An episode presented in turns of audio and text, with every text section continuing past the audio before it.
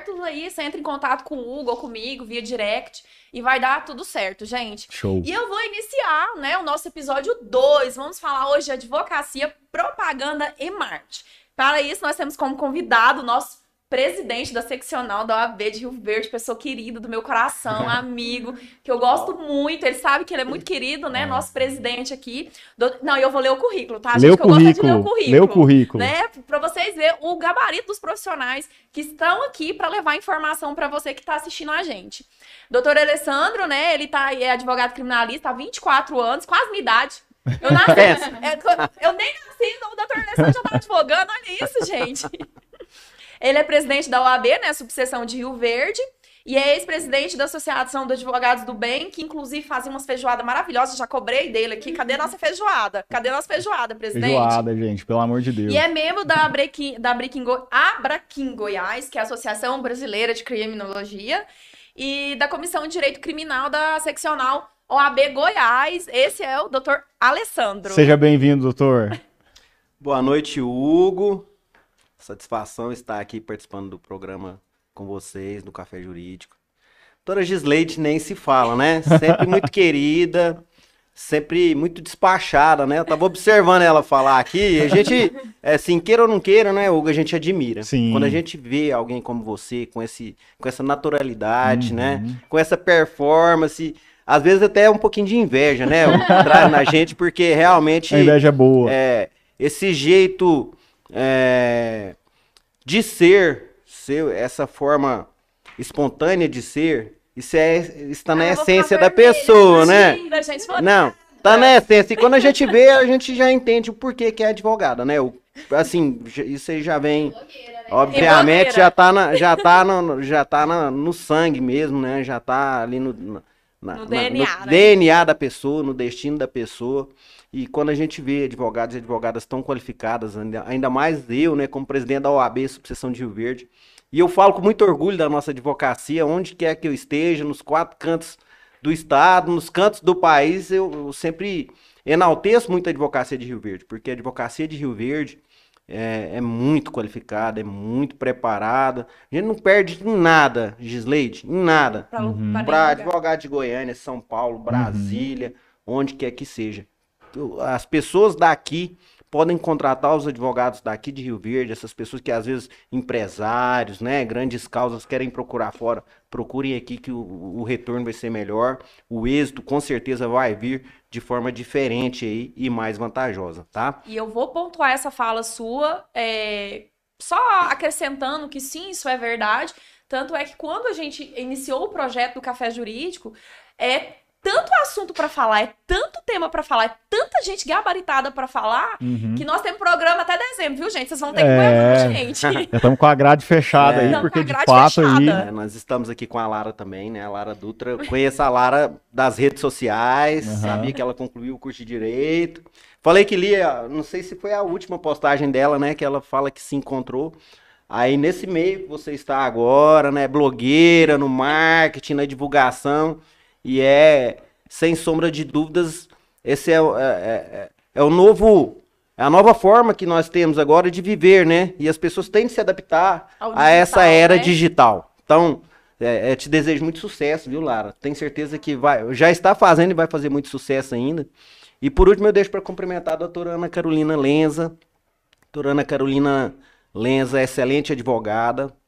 Uma jovem, nem vou dizer promissora, porque ela já está, é, sem sombra de dúvida, na, na advocacia, já é, é, é considerada aí já um- um- uma, uma grande advogada, já está na OAB há algum tempo, fez, está fazendo história na OAB, presidente da Comissão de Valorização da Advocacia, foi presidente, diretora administrativa da OAB Rio Verde, isso tudo na nossa gestão agora, né? E na anterior foi presidente da Comissão de currículo, né, gente? Precisa nem ler o currículo. Ouvidora geral da OAB Rio Verde, esse cargo de ouvidor geral. E quando a gente fala em ouvidor geral, a gente pensa na responsabilidade, né? Para uma advogada que Sim, está pô. completando cinco anos. Então, a bagagem que a doutora Ana Carolina já tem, a, a forma que ela sabe conduzir os problemas relacionados a essas questões de propaganda e marketing, a questão de ética, é, é, isso faz com que a pessoa cresça muito quando quer. Exatamente. né? E ela quer muito, ela, ela busca o conhecimento, ela busca, na realidade, assim, ela aprimorar cada dia, realizar, faz muito, tem, tem muitas ideias brilhantes para realizações e por isso que a OAB Rio Verde ela é referência no estado e no país, doutora Gisleide, porque nós temos pessoas que, além de ser capacitadas, têm muita vontade, têm o desejo de realizar. E isso faz toda a diferença. A gente está ali, né, Ana Carolina? Não- nós não estamos ali pelo cargo. Porque para quem está ali trabalhando, né, se coloca voluntário para trabalhar pela classe e pela so- sociedade, a gente tende a assumir também o encargo. Então, nós temos o cargo, mas nós assumimos o encargo que é trabalhar. E a gente trabalha dia e noite. E a Ana Carolina é, uma, é um exemplo disso, é uma referência para todos nós. Essa referência bacana, de quem sempre resolve as coisas, Sim. em quem a gente confia muito, em quem a advocacia pode confiar, sempre imparcial, sempre justa, justa sempre correta. Isso, isso enaltece muito a ordem, enaltece muito a advocacia, enaltece muito a nossa gestão da OAB Rio Verde, viu, Ana Carolina? Sou, Obrigada, presidente. sou, fã da, sou fã da Ana Carolina, falo isso pra todo mundo e vejo nela, assim, na advocacia e, e nessa, na- é, e nas- como liderança classista também, como dirigente de ordem. Ela é excepcional e eu tenho muito orgulho de a gente trabalhar junto aí nessa gestão. Boa. Na gestão anterior e na atual gestão da OAB Subseção de Rio Verde. Hugo, é, eu, eu fico assim, eu fico até emocionada. Gente, eu me emociono por tudo, tá? Eu sou uma manteiga derretida. Mas como a semana- na semana passada, no nosso episódio 1, a gente tinha advogados aqui tão apaixonados pela profissão, e assim, querendo ou não, é uma profissão tão desacreditada ou- atualmente. Com certeza. Quando É. a gente vê um advogado com 24 anos de carreira Tão falando tão apaixonado. apaixonado, gente, a gente chega a arrepiar. Sério mesmo, é uma coisa que É emociona. uma coisa que emociona, e é sempre assim, quando eu vejo o Alessandro discursar, e ele É, fala realmente. com um amor, né? E assim como quando ele se candidatou na, nessa, na reeleição agora, eu falei pra ele, cara, você já tá eleito, porque você faz isso com muito amor. Muito amor. Chegou etapas de eu, de eu ver o Alessandro lá no, no, no clube da OAB, lá, ele capinando, e ele fazendo as coisas lá, eu falei, caramba, ele botando a mão na massa, e não é porque ele precisa, não, não é porque ele precisa fazer É, graça é pra por ninguém. amor, é realmente, por é por amor, de fato, a gente vê isso, Vamos sabe? lá, o o não, eu não vou deixar você falar, não. Vou apresentar as meninas e a gente vai Não, começar a vou, só vou falar então, Gisley. Não, a gente, a gente saiu, nós saímos agora, na semana passada, nós tivemos o 43º Colégio de Presidentes de Subseções da OAB Goiás. Sim, eu acompanhei. É. Eu E acompanhei. quando eu chego entre 57 subseções, a Aparecida de Goiânia é o dobro de Rio Verde. A Anápolis é o dobro de Rio Verde, a Uhum. Aparecida é maior, né? O dobro de advogados em Anápolis. E quando você olha Rio Verde e fala assim, "Não, o Alessandro Gil teve mais votos que o presidente de Anápolis. eu fui o presidente mais votado no estado. Isso aumenta a responsabilidade da gente, né? Quando Muito você querido, fala isso, gente Muito querido. mesmo, É, por eu- todos. Tem muito orgulho de fazer o que eu faço, tem muita alegria. A gente sabe, Ah, tá no é seu olhar, perceptível, tá? tá no seu Ah, A olhar. forma como o Alessandro tratou todo mundo aqui, cumprimentou todo mundo. A gente fez a entrega de carteira esses dias, ele sabe o nome de todo advogado e é o AB. Então, a pessoa acabou de pegar a carteira, acabou de, de ir a primeira vez na OAB, ele já sabe o nome de todo mundo, já coloca para poder Doutora, ele tem um contato de todo mundo. Eu fico assim, doutor, tá precisando de contato tal?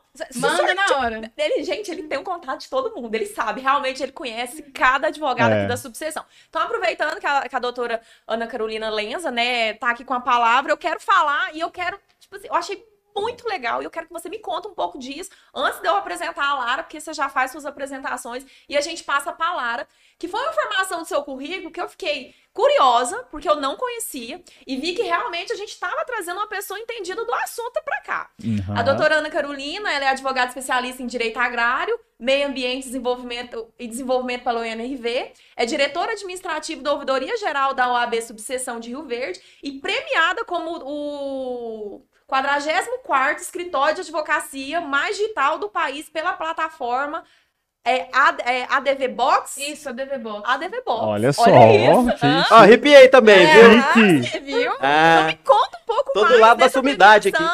Essa E, e de você, doutora. É, primeiramente, eu quero parabenizar vocês pelo projeto Café Jurídico, eu achei muito legal. Eu sou meio nerd, adoro estudar essa questão de marketing jurídico, eu sou muito antenada em rede social, eu sou apaixonada pela advocacia e pelo marketing.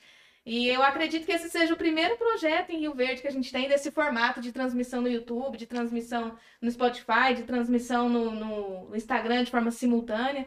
Inclusive, deixar um alô para os ouvintes internautas, né? Eu acho que a gente chama assim que tá. Como é que você chama? Cafezeiro. Cafezeiros, Cafezeiros, cafezeiros, cafezeiros aí. que estão acompanhando Já a? Não, eu achei realmente muito bacana. Vocês todos estão de parabéns. Até a logomarca ficou bacana. Essa que foi a Lara que Foi a. Lara Foi a Lara que fez, a. Lara que Então a fez. gente vê que tem um carinho de todo mundo. Então, em relação a isso, vocês estão de parabéns. Eu tô muito satisfeita pelo convite, estar aqui. Vocês já fecharam a agenda de março todinha, né? Sim. O primeiro já foi sucesso, esse é o segundo. Eu desejo que vocês prosperem ainda mais, porque é um- realmente um projeto muito bacana. É, em relação a essa premiação, foi o 24º escritório digital do país, pela pla- pla- plataforma DV Box. Eles fizeram, salvo engano, uma pesquisa em 2019.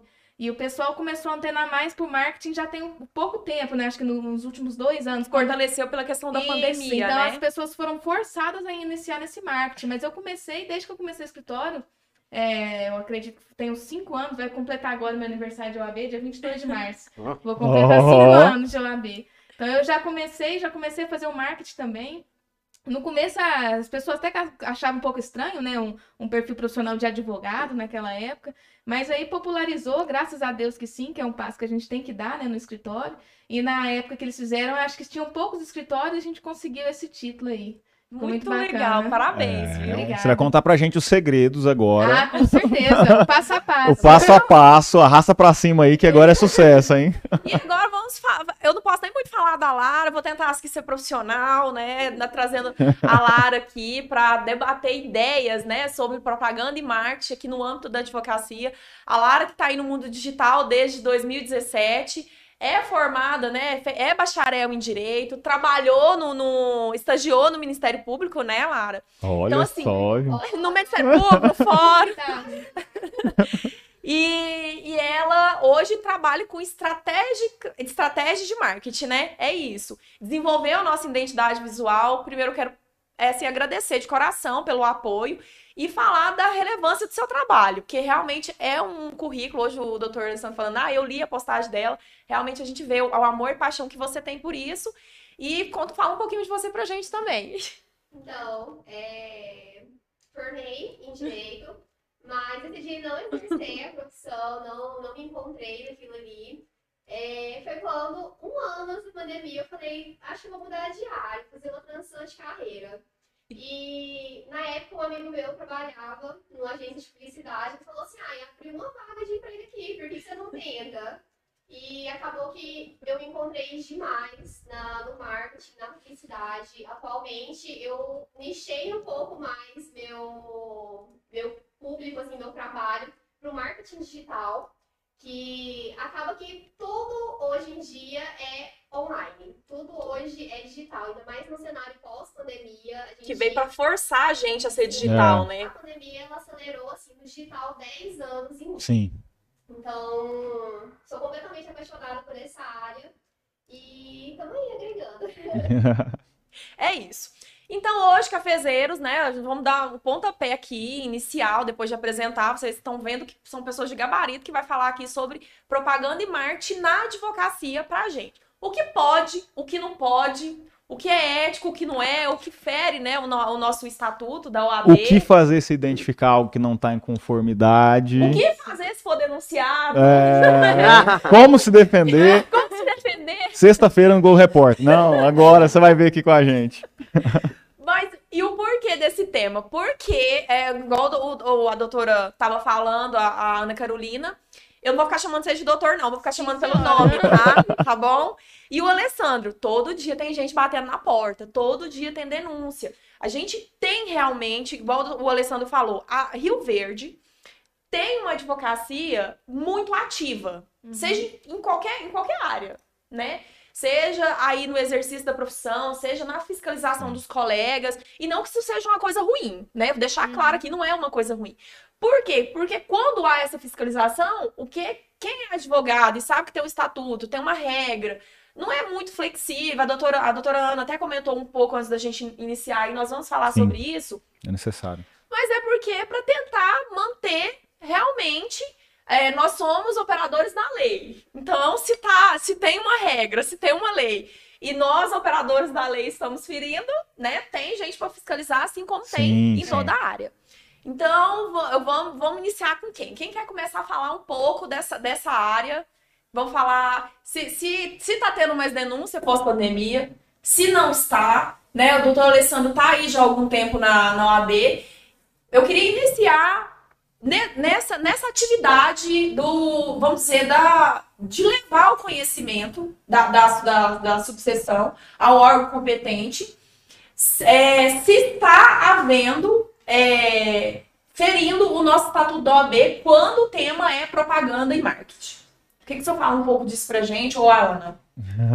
É, acho que acredito que nos últimos anos a maioria das denúncias que a gente recebeu foi em relação à publicidade e propaganda. Porque os escritórios foram forçados né, a se adaptar a essa modalidade. A advocacia é uma profissão muito resistente a qualquer tipo de mudança, né? Então, por esse lado, foi bom que, que forçou o público a, a fazer o peticionamento eletrônico, digital. Até a, a maioria dos processos há pouco tempo atrás ainda eram físicos. Então, essa transformação era necessária e foi realizada. Ao mesmo tempo né, que, que, que teve toda essa questão nova desse novo tipo de mercado, muitas pessoas, às vezes, não por má fé, mas às vezes por falta de conhecimento, acabam extrapolando um pouquinho em relação à questão ética do marketing da propaganda na advocacia. É, aqui na Ouvidoria de Rio Verde, a gente sempre preza pela orientação e não já pela condenação do Uhum. profissional. Até porque a gente estava comentando aqui, o nosso código de ética é extremamente genérico, né? Ele fala de forma é, não específica o que, que é permitido e o que, que é negativo. Então, o que, que vai dizer se pode ou não pode é o entendimento da jurisprudência do nosso Tribunal de Ética e Disciplina, né, de Goiânia. A gente até teve uma atualização recente, a provimento 205, né, que a gente estava conversando, que atualizou um pouquinho, adaptando o marketing jurídico, né, que antes não era discriminado de forma clara, objetiva, mas mesmo assim ainda ficou omisso em algumas questões. Então a gente tem sempre que estar orientando é, o que que não pode. A gente deu um exemplo aqui que, por exemplo, o Código de Ética nossa permite que, que os advogados deem entrevistas em rádio, em televisão, desde que seja de forma esporádica e não frequente. Mas o que, que seria essa frequência? É uma vez na semana? É uma vez por mês? Isso não tá Quando que- descrito lá, né? Isso, não tá da- dessa forma tão expressa. E a mesma coisa em relação ao impulsionamento das postagens, né? Que a gente tem um patrocínio, isso foi liberado, antes era Hum. proibido. Só que isso não pode ser em caráter excessivo. Mas o que, que é caráter excessivo? Então, assim, essas questões ficam muito, muito discutíveis, né? Subjetivas. Então, a gente tem que sempre estar orientando nesse ponto. E abre brecha, que é coisa que advogado adora. Ixi, abriu brecha. Com É certeza. verdade ou não é, doutor? Com certeza. abre brecha, tem discussão, a gente vai discutir. Então, é, já que a gente tá, tá aí, né? Teve o provimento, inclusive eu tava contando É. que quando saiu o provimento, até porque tava tendo, a, a Lara tá nesse mundo da blogueiragem, eles, eles até falaram que era culpa da, de uma colega advogada que é de fora do estado. Gente, eu nem vou falar o nome Não. dela, que será que ela vai ver a gente aqui? Eu acho que sim, porque esse aqui tá chegando em muitos lares. É, né? Então é melhor não, porque É. não tô afim de ser processada, não. Enfim. E aí falava, ah, é culpa dela, porque tem que regular, porque aí é, aquela questão da ostentação. E ficou muito engraçada essa história, porque todos os advogados fizeram graça. Os advogados é, ficavam fazendo brincadeira com os carros. Virou meme. Virou meme. Aham. Virou meme. Inclusive, eu fiz um vídeo na minha rede social pessoal. Eu também não tenho uma rede, é, uma rede social profissional da advocacia, não. Tava até compartilhando isso. Eu sempre fui mais voltada realmente para o pessoal, para minha blogueiragem. Tem gente que quando olha e fala, nossa, mas você é advogada? Então é o pessoal que conhece mesmo, que sabe que eu sou advogada, mas acaba que eu nem falo muito do mundo jurídico na rede social, não. Agora eu tô falando, agora É, agora estamos aí. Agora vocês sabem que eu sou advogada. E, e eu postei um vídeo, né, dos meus ensaios fotográficos como blogueira. Aham. E aí eu fiz um vídeo narrando, falando já que o provimento 205 do AB proibiu a ostentação, mas não falou nada sobre beleza, eu vou ostentar a minha. e deu uma repercussão muito legal, e acabou que depois eu excluí, gente, porque eu achei que eu tava meio que fazendo coisa errada. Mas enfim, é, eu vou- eu- essa pergunta eu quero pra Lara. A Lara, como né, bacharel em Direito, em pessoa do marketing, é, o que, que você acompanha nas redes sociais dos advogados? E eu tô falando dos perfis de advogado realmente. Aham. Do pessoal que rasta pra cima, vende curso, É. que eu consegui com o ano da advocacia, é, essas, as, as advogadas que ficam né, as viagens e o povo viaja. É, tem muito. Você percebe muito isso? Vou ser sincera que o advogado, igual a estava falando, é uma classe que é muito resistente à mudança, realmente. Até dentro do marketing, assim, é, eu percebo que enquanto outras profissões é, veio a pandemia, a pessoa já caiu de cabeça ali no digital, advogado, eu, eu quase não vejo postagem assim, nenhuma. Nem ostentando, ostentando eu já vi umas, umas advogadas, mas não cidade, umas, umas advogadas bem. bem No geral, né? No geral, é. É, já vi essa questão da ostentação, mas assim, não com frequência igual eu vejo em outras áreas.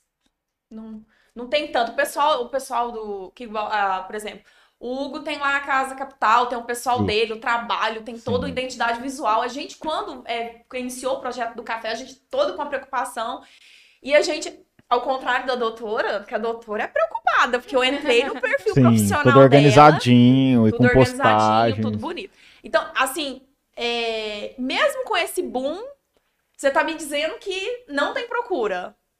O pessoal Nessa área, eu quase não vejo procura. e Assim, quase Poucos, poucos. É, os, os que são engajados são bem engajados, mas os que não são. Não se aquele preocupam nem um pouco. 80. Uhum. Não, não, não participa.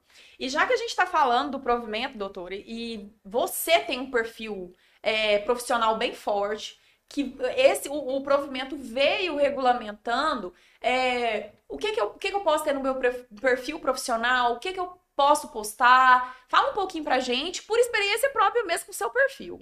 É, no caso, meu perfil, a gente, a- o que é permitido pelo Código de Ética é a publicidade informativa, né? O que a gente Uhum. chama de marketing de conteúdo. A Lara deve estar saber melhor do que eu depois falar um, um passo a passo sobre isso.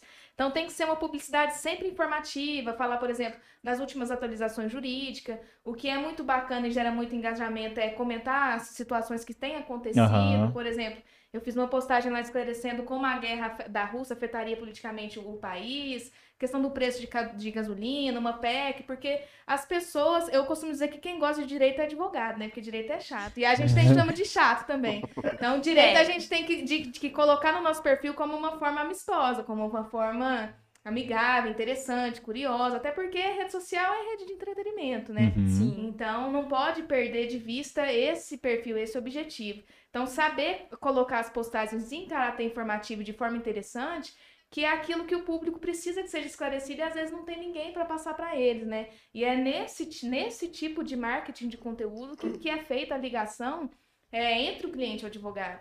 Às vezes eu vejo o perfil que a pessoa fica só colocando tem direito a isso, tem direito a benefício, tem direito àquilo. É muito mais fácil a pessoa entrar no perfil dessa pessoa, tirar um print e mandar pro meu perfil perguntando Aham. se dá ou se não dá. Aham. Porque aquele perfil, ele tá preocupado só em colocar a questão das informações, Captação. mas, isso, mas sem construir a ligação com o cliente. A gente chama de perfil vitrine perfil conteúdo. Perfil Isso. É. A pessoa tá- só tá vendendo um produto ali, ela quer vender a qualquer custo. Uhum. Uhum. Ela, você tem direito a isso. Querendo ou não, é, implicitamente é uma forma de venda. Uhum. Mas não é um conteúdo que tá agregando ali. O conteúdo é realmente você dar uma dica, é, você, às vezes, assim, dar um passo a passo ali pra pessoa. Uhum. Né? É uma forma de abordagem esse perfil vitrine que não vai trazer, não vai agregar na construção da autoridade daquele é o profissional. tipo de perfil que menos.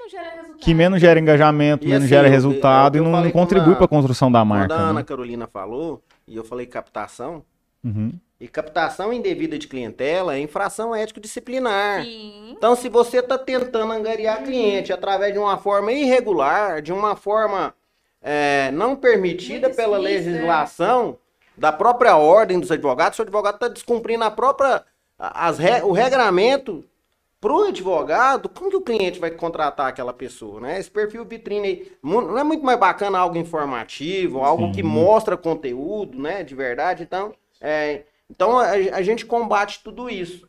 E eu vou seguir mais além um pouquinho. Ó, Olha, É. a palavra é sua. Primeiro, quando você pergunta é, com relação ao aumento de denúncias, primeira coisa, credibilidade. Sim. Porque se a pessoa vai denunciar, ela sabe que tem quem apure. É o AB Rio Verde vai a fundo em tudo. A pessoa manda a denúncia por WhatsApp, um print. Já pessoa- é suficiente. É, ela faz por um print, é o AB Rio Verde atua. A pessoa faz por escrito, o AB Rio Verde atua. Né? Nós temos a Comissão de Valorização da Advocacia, combate o exercício ilegal da profissão e a captação indevida de clientela. Nós temos a nossa ouvidora geral, doutora Ana Carolina Lenza. Então nós temos muita, muitas pessoas enganjadas, principalmente no que ela disse, Hugo. Nossa intenção não é punir. Uhum.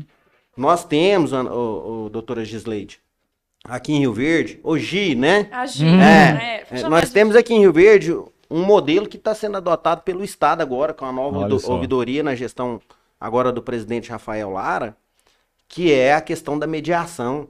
Uhum. Antes de fazer um procedimento, nós chamamos as pessoas lá, isso tudo com a absoluta independência da ouvidoria, da doutora Ana Carolina.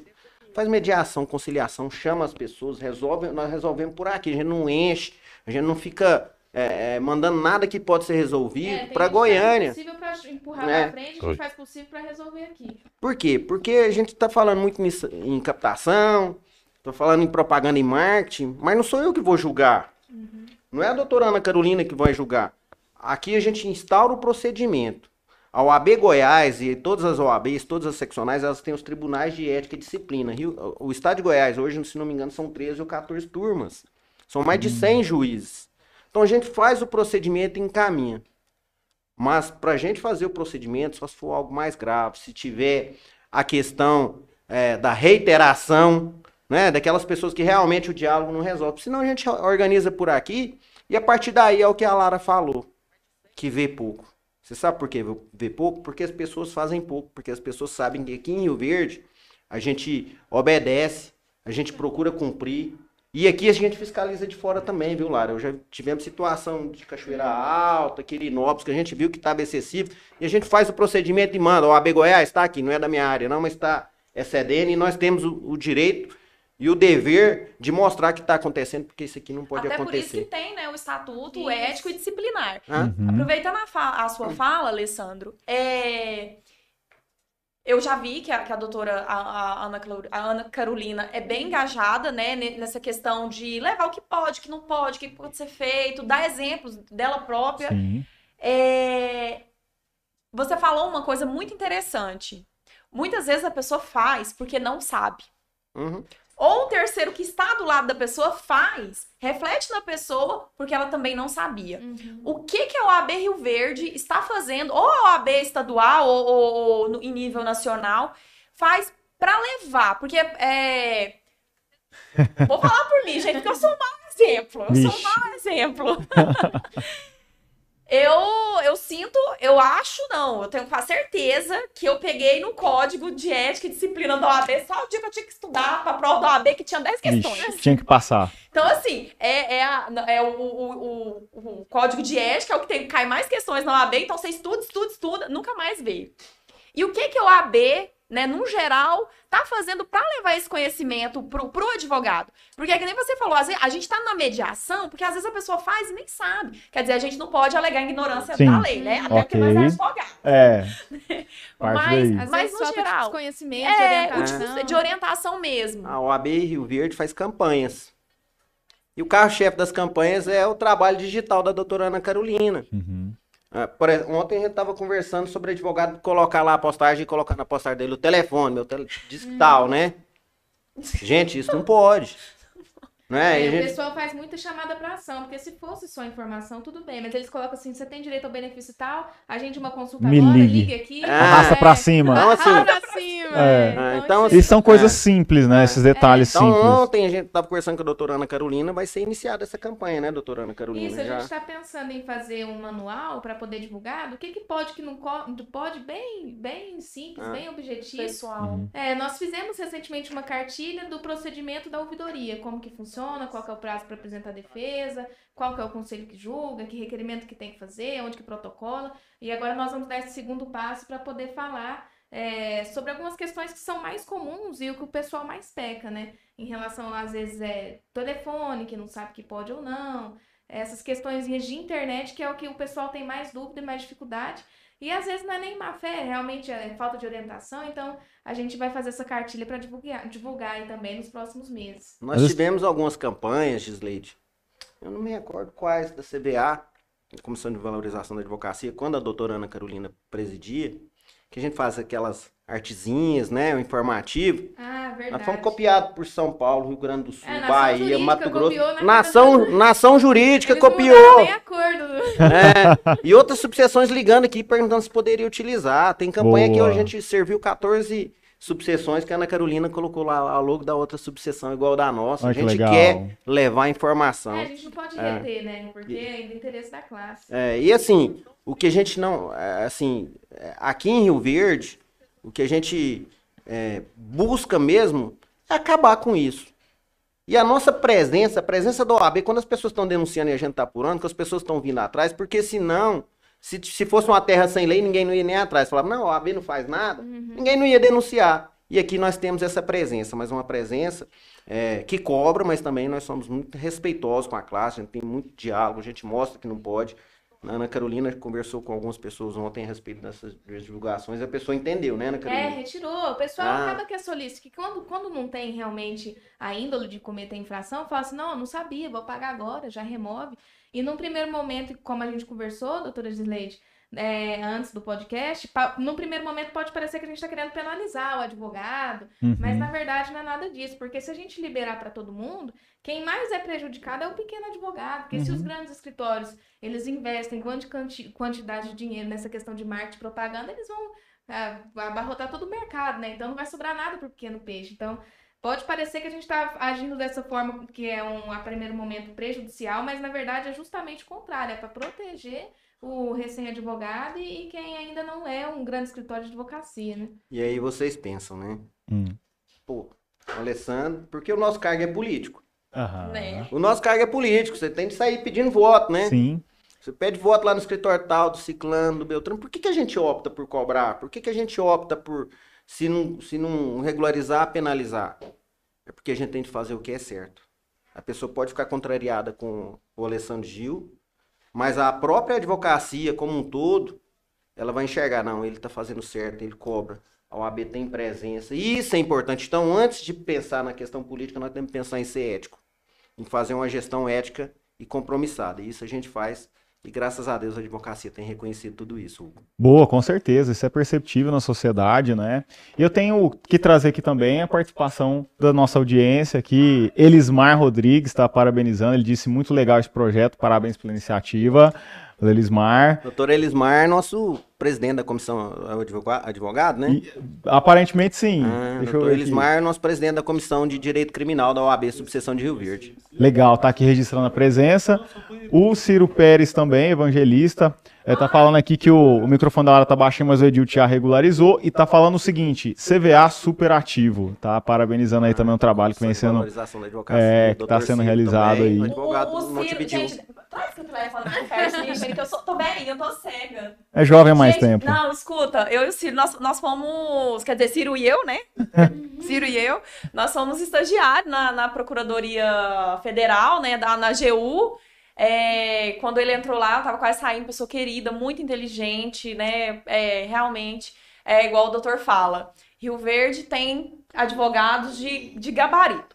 Agora eu quero, é, vou trazer alguns pontos pra gente poder falar. Eu, como infratora do, do, do- Código de Ética e Disciplina da OAB, porque eu tenho competência pra falar disso, já perdi minha primeira idade nesse assunto.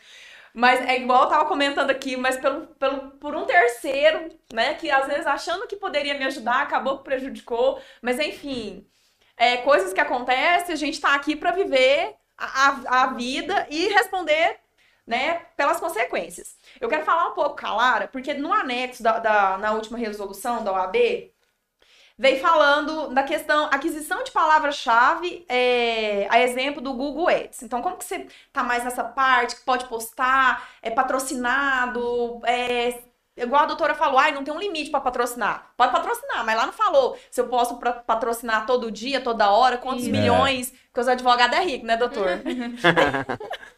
Pode Não entendi a risadinha, gente. e aí, né, fala que é permitida a utilização da ferramenta, é, mas é quando a busca iniciada pelo potencial cliente, desde que a palavra-chave selecionada esteja em consonância com, com ditames éticos.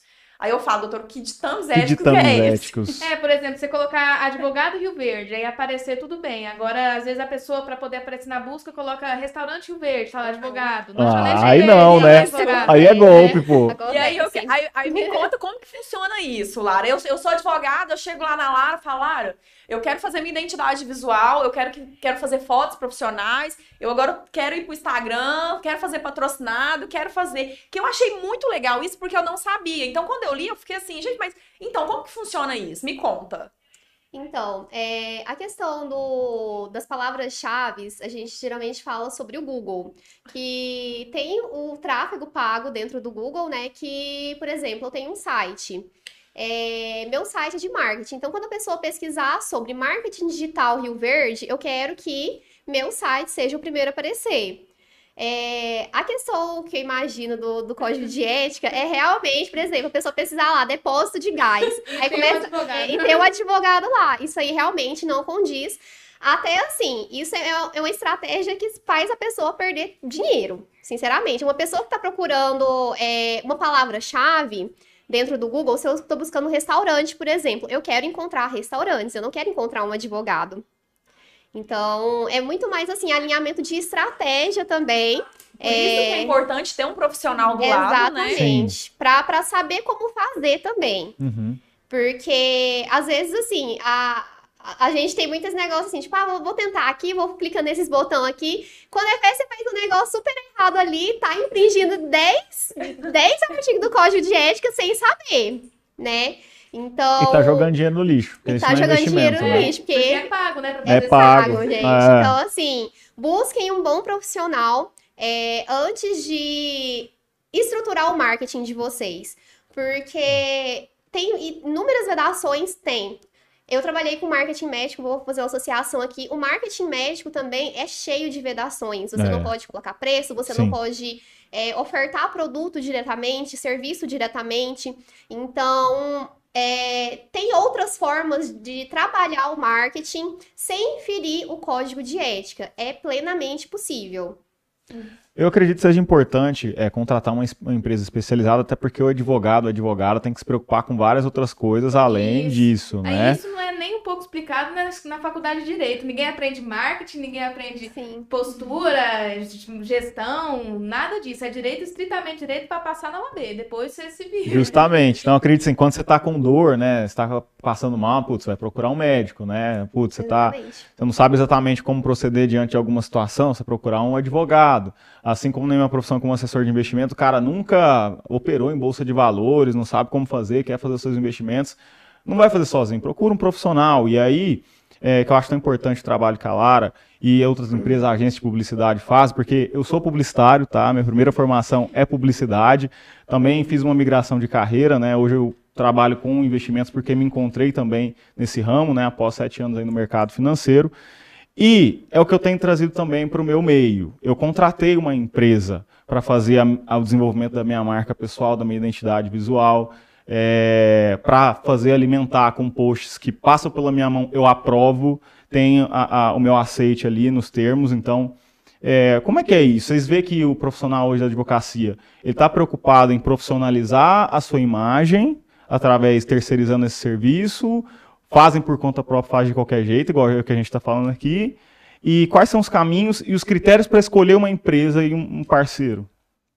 É, Eu acho que tem perfil de todo quanto é tipo de, de apresentação, né? O meu, por exemplo, eu, eu prefiro que ele seja um pouco mais empresarial, né? Mais formal. E tem gente que o perfil pessoal já é o que a gente chama de digital influencer, né? Uhum. A pessoa gosta de, de colocar mais vídeo, mais chamada. Colocar um pouco da própria vida ali colocar, também. colocar um né? pouco da própria vida. E o que eu acho importante ressaltar no marketing, a a Lara vai falar isso melhor do que eu, é que não existe receita mágica, né? Não é Uhum. estritamente necessário, que eu vejo às vezes as pessoas vendendo curso de marketing de vídeo, falam assim, não, você tem que postar três vezes no dia, você tem que fazer vídeo, você tem que fazer reels, e isso acaba que desestimula muito mais o profissional a desistir, largar a mão do marketing do que a ir atrás.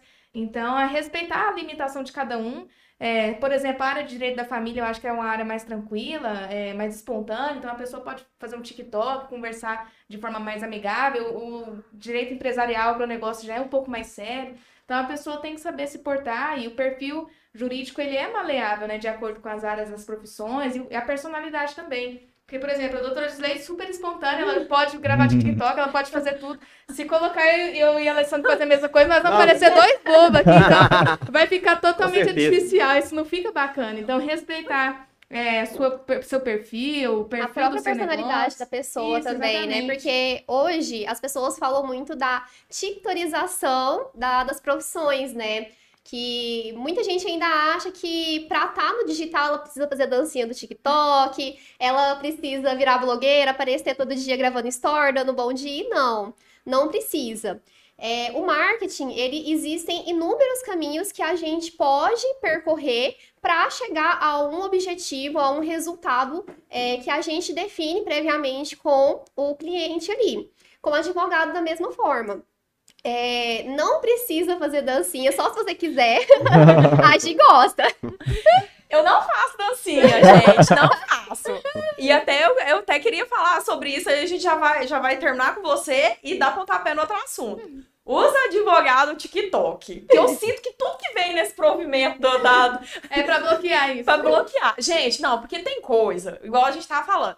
Né, o advogado tem toda uma serenidade. Foi por isso. É sempre por isso que eu nunca, nunca é, peguei o meu, meu perfil pessoal e misturei com o Uhum. profissional, igual a doutora tá falando. A gente vê que tem, tem advogado que faz isso, né? Uhum.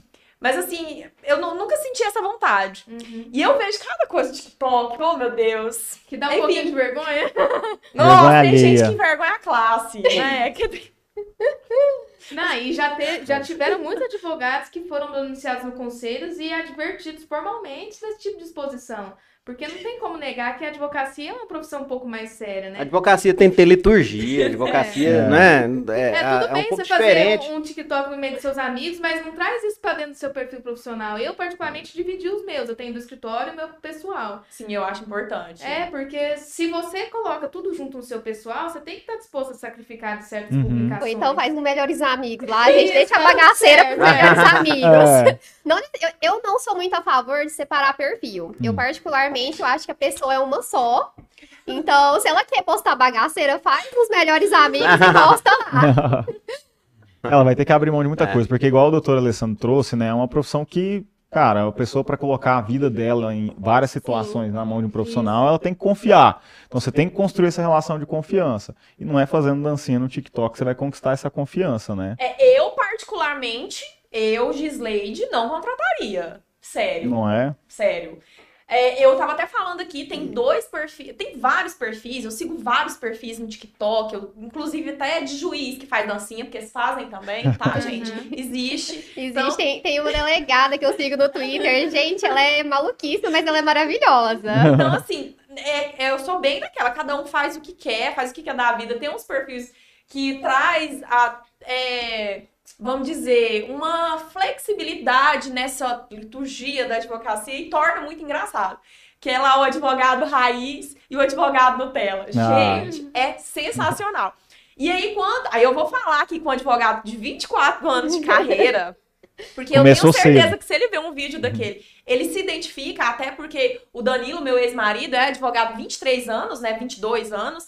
E, e aí ele me conta muitas histórias do, do fórum, de como Uhum. que era, de- dessa advocacia, né? Do advogado de lá, do advogado de barriga de balcão. Aham. E hoje a gente, no mundo digital, eu ainda peguei um pouco, não que eu seja, é, como que fala? Você, você é jovem há mais tempo. Não que eu seja jovem há mais tempo, é, mas já, já, né, já, já vem desse lado mais digital.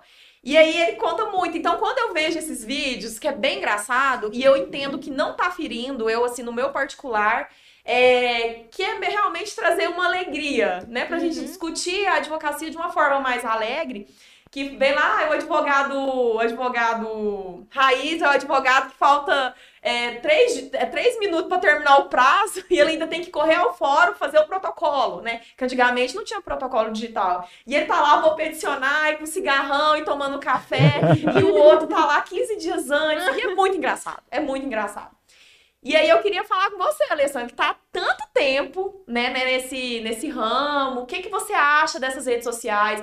Como que você vê a advocacia do TikTok? Como que você vê a advocacia é, da rede social? Até que a gente tem até o anexo que fala dessa propaganda na rede social. Você, eu quero falar com a sua experiência de advogado de 24 anos. Como que você vê isso? Tá. É, é muito complexo, né? Você falar tudo isso, mas eu acompanhei toda essa evolução, né? Você tá falando de protocolo, Isso. que não era digital. Quando eu comecei a advogar, Ana Carolina, é, o prédio do fórum era ali na Rua Barbosa. Né? Eu conheci Vocês vocês lá. sabem ali. E o, e o protocolo era num carimbo. Primeiro era o seu Valdo, Valdomiro. Você levava, ele batia o carimbo, Salve, punha o, a- o dia, a hora e assinava. Depois veio a autenticação mecânica. Né? Então eu acompanhei toda essa evolução com relação a, a questão da advocacia, né? Sobre essa, essa liturgia toda, sobre o atendimento nos cartórios, sobre como funcionavam as coisas, sobre dar cota no próprio processo, né? E hoje não tem jeito de dar cota em processo digital. Não, Então- peraí, o que é dar cota no, pro... Eu tô processo? Eu também. Você dá a cota assim, a, a Peraí, cota. peraí, peraí. Os cafezeiros que estão É. ouvindo a gente, agora o, Os cafezeiros Nutella, ele vai Os explicar. cafezeiros Nutella. o doutor Alessandro vai contar o que é dar cota no processo, Alessandro. A cota, o juiz mandava intimar o advogado, vamos supor, o oficial de justiça, eu, é, o oficial de justiça, sei lá, ó, o juiz mandou te intimar aqui que a testemunha tal não foi encontrada em tal endereço. Aí eu ia lá, ao invés de fazer uma petição, né? Eu pegava no processo, minha letra feia de tudo, meritia juiz, né? A defesa técnica vem informar que o atual endereço da testemunha é tal. Então, assim, a cota é aquela manifestação por escrito ali na- Ah. no verso da folha mesmo. A gente fazia muito, fazia de- eu fazia defesa prévia, já fiz alegação final, E eu, memorial. como eu fui estagiária no fórum, estagiária em, em órgão Uhum. público, a gente pegou os processos físicos, até juiz. Tinha juiz que dava despacho na É. caneta, né? É, isso é, isso é Que praticidade, legal. né? É, o processo digital, ele eliminou isso, mas agora tem os modelos no processo digital, no Projude, não sei se vocês conhecem, mas tem um modelo dentro do Projude, eu tenho alguns modelos gravados lá, que eu vou lá, quando você clica lá, ele já vem até com o número do processo, o nome da parte, e eu né? tô, já tô levando é assim também. Mas eu, eu, eu enxergo é, essa era digital, com certeza, com avanço. Algumas restrições, obviamente. A Lara falou aí, eu prefiro é, que seja tudo. O meu, é, o meu perfil ele é profissional. o meu eu OAB, posto minhas É questões presidente. familiares, é, OAB, o meu perfil, ele é tudo, né? E quem Menos segue TikTok. vê. É, TikTok eu não tenho TikTok. Lá em casa quem tem TikTok é Yasmin, que é minha menina, né? Mas a OAB tá entrando nessa era digital. A OAB Goiás tem TikTok agora, não sei se vocês sabem. Não, a- não tô- a OAB gente, Goiás tô criou seguindo. TikTok. Tô Siga o seguindo, TikTok da OAB Goiás. Eu não tenho nada contra. Eu sou, a- assim, quando você perguntou, o Hugo falou assim, ó, eu tenho quem cuida e tal, só que a gente, é, eu, eu olho muito o lado daquela advocacia que ainda precisa muito de muita coisa, do- desse empurrão, do auxílio, do apoio profissional, do crescimento, né, do desenvolvimento da advocacia início de carreira. Eu olho muito aquelas pessoas que realmente ainda tem muito a fazer e a gente sabe que o recurso não é tanto, né? Eu, Sim. quando eu formei na advocacia, quando eu comecei, todo mundo tinha computador, tinha uma máquina de escrever, né? E minhas petições eram em três vias, com, usando dois carbono Olivetti. e eu usando o ROX. Ó, Então, eu, eu conheço a dificuldade mesmo, né? Então, aquela pessoa não tem condição de contratar uma empresa, ou um marqueteiro, né? Ou quem quer que seja para cuidar da rede social dela. Mas tem gente que vai lá com todo cuidado, faz artezinha, aprende a criar uma artezinha, faz com toda a observância, os critérios, as exigências é, do, do Estatuto da Advocacia, do Código de Ética e Disciplina, e já tem aqueles que vêm, como você disse, né? Aqueles que vêm e atropelam tudo aqueles grandes escritórios, né? Aqueles grandes vídeos. Esse eu sou contra, sou absolutamente contra, porque a pessoa, queira ou não queira, ela tá tentando se promover em cima daqueles outros que estão começando. E às vezes aquele que está começando, ou que está fazendo de uma forma muito mais simples, tem mais tempo para se dedicar ao cliente, tem mais tempo para estudar, tem mais competência para fazer do que aqueles que estão só se promovendo. Então eu, eu analiso tudo, eu olho aquela postagem mais simples, eu olho a outra é, é, mais com a performance maior, com é, como a Gisleide falou, né, do advogado que ia lá e postava Ferrari, uma mansão, uma piscina, um Rolex, né? E a gente vê aquilo ali, e aquilo ali não é exercício da advocacia. DJ. Aí eu advogada DJ. E aí, vamos falar. Porque o que Pera- deu. O- Pode falar lá. Deixa, deixa eu fazer o advogado diabo aqui agora. Vai lá. Vai, conta, conta. É, quando a gente fala em questão do código de ética, vedações, a gente fala no âmbito aqui do Brasil. Uhum. Se a gente for para fora, Estados Unidos, por exemplo, o marketing é, da advocacia dos Estados Unidos, ela é completamente diferente. É, o advogado lá, ele, se ele quiser, ele pode botar um outdoor falando, venha, Ligue aqui, ligue aqui. Ele pode. Então, eu queria saber a opinião dos colegas aqui presentes sobre isso. É, como vocês enxergam essa, essa diferença, assim? Por exemplo, ah, por que, que aqui não pode e lá pode? É, eu acredito que lá seja uma política diferente desde a base acadêmica, né? Porque as Uhum. pessoas se esforçam em entrar em grandes universidades e as pessoas que saem da universidade já estão contratadas para trabalhar especificamente nesses grandes escritórios, né? E eles sempre têm, os Estados Unidos principalmente, a questão da livre iniciativa privada, da liberdade econômica. Então, esse tipo de restrição, mesmo que seja pelo Conselho da Classe lá, eu acho que seria muito mal visto, até contrário à própria Constituição dos Estados Unidos, que sempre foi aberta essa questão do capitalista, né? Uhum. E lá eles têm, é, eles podem exercer as ações coletivas em massa. Então, por exemplo, se, se eu vou entrar com um processo contra uma multinacional porque está usando um agroquímico que está fazendo mal para as Uhum. pessoas, eu posso colocar um anúncio na televisão que todo mundo que está passando mal liga para o escritório, já tem um corpo enorme de 400, 500 advogados. Sim, tem até diversos documentários, né? Isso, que- nesse Tem. sentido, se você isso. vê algum filme jurídico, provavelmente Sempre nessa tem, área, eles sempre, vão colocar isso, ligue para tal. Então, acho que essa diferença cultural da- dos Estados Unidos para cá, e aqui também, porque a gente não tem muito esse perfil de escritórios tão grandes de advocacia, não tão em massas assim, questão universidade também, ninguém já forma e já sai automaticamente contratado, ninguém sai nem advogado ainda, né? Isso bem é importante, né? Que tem Apesar que que- passar é. pela prova do AB. É importante, é pré-requisito, né? É Apesar que eles têm também a prova da ordem deles lá, mas eu acho- acredito que seja por conta dessa diferença de cultura. É, tudo cultura e assim. é, existem certas situações é, que são diferentes. né? Se você for olhar hoje o Brasil, o Brasil tem em torno de 1 milhão e 300 mil advogados. A quantidade de faculdades que nós temos no país é superior a todas que existem no resto do mundo. Aham. Então nós temos muito mais profissionais da advocacia proporcionalmente do que lá nos Estados Unidos. E, propor... e até que médico, né? Que seria. Então-. Então o que, que cabe a nós? Nós temos de pensar na concorrência desleal. Naquelas pessoas, imagina se, se, se pudesse divulgar outdoor, televisão, rádio, né? Aqueles pequenos advogados, aqueles que estão em início, que certamente muitos vão se tornar grandes advogados, não ia ter espaço para captar, conquistar a clientela. Ou Né? até Os mesmo grandes, ter que é. trabalhar para Ah, Olha, se nessas grandes. outdoor é. dele, eu vou fechar o Os, os grandes escritórios estariam atropelando a tudo, todo e a todos e tirando as oportunidades de muitos brilhantes advogados, advogados e advogados competentes. Então, assim, quando a gente pensa, quando a gente imagina que no Brasil nós temos é, uma quantidade de faculdade de direito superior que tem no resto do mundo, É muita a coisa. gente pensa no que é, né? 1 milhão e 300 advogados. Em Rio Verde, Hugo, nós temos 1.600 advogados e Nossa. advogadas. É bastante. E outro, tem espaço para todo mundo. É. Me procura direto, advogado de fora, de São Paulo, de Minas Gerais. Doutor, tô querendo ir para aí. Falo, doutor, tem, tem espaço. Para quem Uhum. tem competência, tem espaço. Né? certeza. Pode vir que se Isso em estabelece. todas as áreas, né? Em É, todas as Em todas as áreas, É, acho que o sol nasce para assim, todos, sim. que não existe mercado saturado. Uhum. Existe pessoas é, que não estão sabendo se diferenciar no mercado. Se, se eu fosse. Eu tenho a minha essência, eu tenho a minha dignidade, a minha ética. Se eu fosse outro tipo de pessoa, muitos advogados me perguntam assim: "É, Doutor, eu tô aqui no. Já teve advogado do Nordeste, tô aqui na Bahia, e eu sou advogado criminalista, tava querendo mudar o escritório pra aí, atuar. Doutor, tem espaço pra todo mundo, né? Eu não sou. Olha só. é assim, a gente não tem de pensar em ser egoísta, né? Às vezes a pessoa vindo pra cá, às vezes ela vai se dar bem. E a gente precisa, como a Lara disse, a gente precisa sim de profissionais qualificados em todas as áreas. E profissionais bons, eles vão obrigar os demais a serem bons também. Aumenta Né? o nível, né? Aumenta, Exatamente. aumenta a régua, a exigência. Isso. Só trazer a participação do Elismar, que ele complementa o seguinte: ele diz o seguinte. A advocacia está passando por grandes transformações em todos os sentidos. E a tecnologia pode ser uma forte aliada se bem utilizada. E na advocacia criminal isso vem com toda a força. É a contribuição aí do Elismar. Obrigada, Elismar. Eu vou falar um do meu ponto de vista quando eu penso em, em advocacia e propaganda, né? E nesse marketing. E o que eu vejo dos perfis que eu acompanho, que eu acho que tem uma enorme relevância. Que é o que a gente está fazendo aqui agora.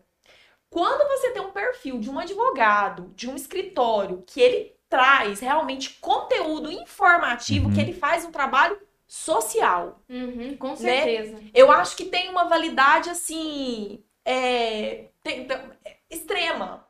Porque, igual você estava comentando, é, ah, essa pessoa que vem só para captar, e você tem direito, né? Então clica aqui, arrasta para cima, Uhum. né? E, e tem, tem ou não tem? Eu vejo muito pessoal. é, a gente tá vivendo uma época de fake news, joga na rede. Ai, porque acontece tal Nossa. coisa e o fulano tem direito. Ou não, é assim. E é deturbada a informação. Uhum. E quando você tem esses profissionais que vem pro mundo digital, porque hoje você não tem televisão em casa, mas você tem um telefone celular. Uhum. Todo mundo tem rede social. A, a Lara que trabalha com marketing pode falar isso, falar disso melhor. Quando você tem esses profissionais fazendo esse trabalho social, eu acho incrível, porque é levar informação de Sim. qualidade, né? E sempre na orientação. É, procure um advogado de sua confiança, um profissional habilitado para esclarecer. Paga consultinha. E agora eu quero falar sobre consulta jurídica via aplicativo. Pode ou não pode? Como que funciona? Pode, não tem nenhum empecilho. Inclusive, é, no site do escritório, eu coloquei um espaço para consultoria online, né? Desde que seja feita obedecendo todos os critérios do Código de Ética. E a gente prestou uma assessoria que eu achei muito bacana para uma pessoa que está lá nos Estados Unidos. Hum. Tem, tem Olha isso aí. também registrado. Então, ela precisava regularizar uma situação no imóvel aqui em Rio Verde e não conhecia ninguém, pesquisou, achou lá a consultoria online, ela preencheu o formulário, a gente entrou em contato. É, e, e prestei toda a assessoria, ela me mandou documentação, a gente analisou, resolveu o problema e ela me ma- mandou o boleto de comprovância, até deu uma diferencinha porque teve a conversão do, do Brasil para o dólar. Eu guardo até hoje, porque eu achei um momento muito relevante e significativo. É, apesar de que não é tão comum, né? Não é tão É. frequente, mas não tem nenhuma proibição. Só que você tem, hoje em dia, principalmente, a gente tem, as audiências são feitas pela plataforma do Zoom, né, pelo, até o WhatsApp, as, as audiências de conciliação. Então, são um mecanismo que veio para facilitar e que a gente pode utilizar. E o mais bacana é que tira essa questão da territorialidade, né? Você Uhum. pode atender cliente de qualquer parte, se desde que seja um trabalho bem feito, né? Nesse É. sentido. E assim, é, o que a gente orienta sempre é que se cobre. Isso, com Ah, certeza. Vamos cobrar consulta, né? As pessoas vêm ali pra. é, tem muita postagem nesse sentido, né? Tirar uma dúvida, né? Não, isso não é tirar dúvida. tabela. Não é, a consulta custa tanto, né? Você tá. é, Ah, mas só pra te fazer uma pergunta. Eu estudei cinco anos pra te- poder te responder com. E não é só uma pergunta, tecnicidade. três horas. Ah. Porque os que não querem pagar a consulta são os piores. Os eles, piores. Eles ficam É. lá três horas E do a seu mensagem tempo. 8 horas, é a mensagem no sábado. É. Exato. Tem até eu vi um Então- meme relacionado a isso, né? Tem uma tabelinha. Ah, tiraram uma dúvida, 100 Ah. reais. Ah, é só uma perguntinha. Ah, Sim, não vai, não vai ser muito tempo. é, e a gente tem de aprender. Isso é Aham. cultura também. Né, Lara? Se a gente aprender, aqui em Rio Verde, é impressionante a quantidade de advogados que já cobram consulta e já recebem por isso. Sim. Uhum. Não é? Os clientes Porque. perguntam, é, né? Quanto que é a consulta? Isso, é Isso. incrível. Quando- é, é, é, eu, pelo menos, me sinto valorizado, porque quando eu iniciei. é, Porque quando a gente inicia também, a gente faz muita besteira. aham. É, a gente. Às vezes tem um Quando, constrangimento de cobrar. quando eu iniciei na advocacia, é, teve uma onda de advogado correspondente. Hum, era aplicativo que tava na moda. Eu não Uhum. fiz, mas eu conheço colegas que fez audiência de conciliação. 20 reais. 30 não, esse era reais. 50. Não, com muita É diligência isso de que a 20, gente fez 30. uma campanha. É melhor você fazer uma audiência por 500 reais do que 10 por 50. É, você Então. pôs um lado da diligência, um sanduíche, uma Coca-Cola. É, um, Nem, nem o 50 HD é tão reais. baixo, que é Ah. baixo, mas nem o HD é tão baixo assim. Pra quem não sabe quem é o HD, é os honorários da advocacia da ativa, né? Que, que é fixado pelo juiz quando a gente faz alguma audiência ou algum trabalho ali no processo da ativo. Então, assim, gente, era um absurdo. Um absurdo. E de, da pessoa de querer te contratar, você falou, eu cobro tanto. Nossa, mas por que que você cobra tão caro? Nossa. Ué? E às vezes era o mínimo da tabela, né? no mínimo do mínimo da tabela. E hoje, é, às vezes é que cobrar. Eu usava técnicas de, de por exemplo, ah, eu, eu vou cobrar agora, se a gente faz a consultoria e você fechar o contrato, depois a gente abate isso nos Isenta. honorários. Porque é, porque você vai isentando, você vai educando as pessoas. E quanto. E chegar no ponto hoje, quando a pessoa entra em contato, quanto é a consulta da senhora, doutora? Olha que maravilha. Uhum. E, se- e é igual o senhor tá falando. Se cada um cobrar e exigir o que tá ali Isso é na- valorização, né? É Isso é valorização. valorização e a gente luta tanto pela Agora valorização da tem uma advocacia. campanha, né, que eu vi no Instagram, que E o é... pessoal começou a conversa, é, compartilhar em relação àquela, àquele filtro. Isso, tem um filtro, né? Eu vou até achar aqui. Qual filtro? Da OAB, que é... Não conte com Ah. Conte Conte com advogado, advogado. né? Então, assim, se você não tem. Tem a campanha agora, foi lançada domingo, inclusive passou a propaganda ao AB Goiás no intervalo do Fantástico, Hum. tá? Para que as pessoas contratem o advogado, procurem o advogado, consultem com o advogado, porque se a pessoa tiver informação, ela evita de fazer a burrada, de fazer o negócio errado, ela evita de. de a gente tá refazer. resolvendo uma, uma situação lá, lá no escritório, a Marion tá resolvendo uma situação lá.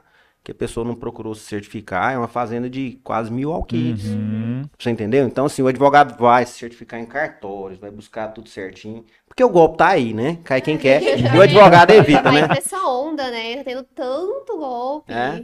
Virtual, né? É, o Muito. advogado tá aí pra, pra, te, pra, pra, assim, te esclarecer em tanta coisa, pra você evitar de fazer a coisa errada. Pra que você. Quem paga mal paga duas vezes. É, né? Então, a advocacia essa campanha- é muito importante. É, essa né? campanha da OAB Goiás, ela é de extrema importância para as pessoas entenderem né, o quanto é necessário e essencial você pagar um e advogado, essa você ter um é uma advogado. propaganda e marketing que todo advogado pode pôr o filtro e postar lá. Até eu vou postar, Ah. então. Bem bonitinho. A- Lá, Eu não vou postar, porque eu não sou advogado. Não, mas tudo bem. Exercício regular da profissão. É, a gente exatamente. pode. Aí não pode nesse caso, mesmo. pior, porque nem faculdade de direito fez. É. É, é terrível. É, o, é, chatbot. Me fala sobre isso. Porque no regulamento permite, né? Tudo. Eu vou fazer igual a doutora, tudo com ressalvas. Que ressalvas que a gente. ressalva. Ô, o povo que gosta de ressalva é o tal do advogado. Mas não gosto de falar qual que é também, né? Luísa? Não, não. Fala pra gente o que, que é esse programa, como que é usado, pra que que é. Gi, o chatbot é, é aqueles robozinhos, quando você entra num site, já aparece aquela conversa ali do lado. Como posso te ajudar? Isso é o chatbot. Geralmente é em sites e é uma forma, é um bot, é uma forma de automação. É, imagino eu que dentro da advocacia, geralmente deve ter algumas, algumas coisas que a pessoa já deixa perguntas pré-programadas é, e o robozinho vai respondendo de forma automática é, aquele possível cliente que entrar no site. Exatamente, para direcionar ou para um atendimento com a pessoa física ou para algum outro local. Entendi.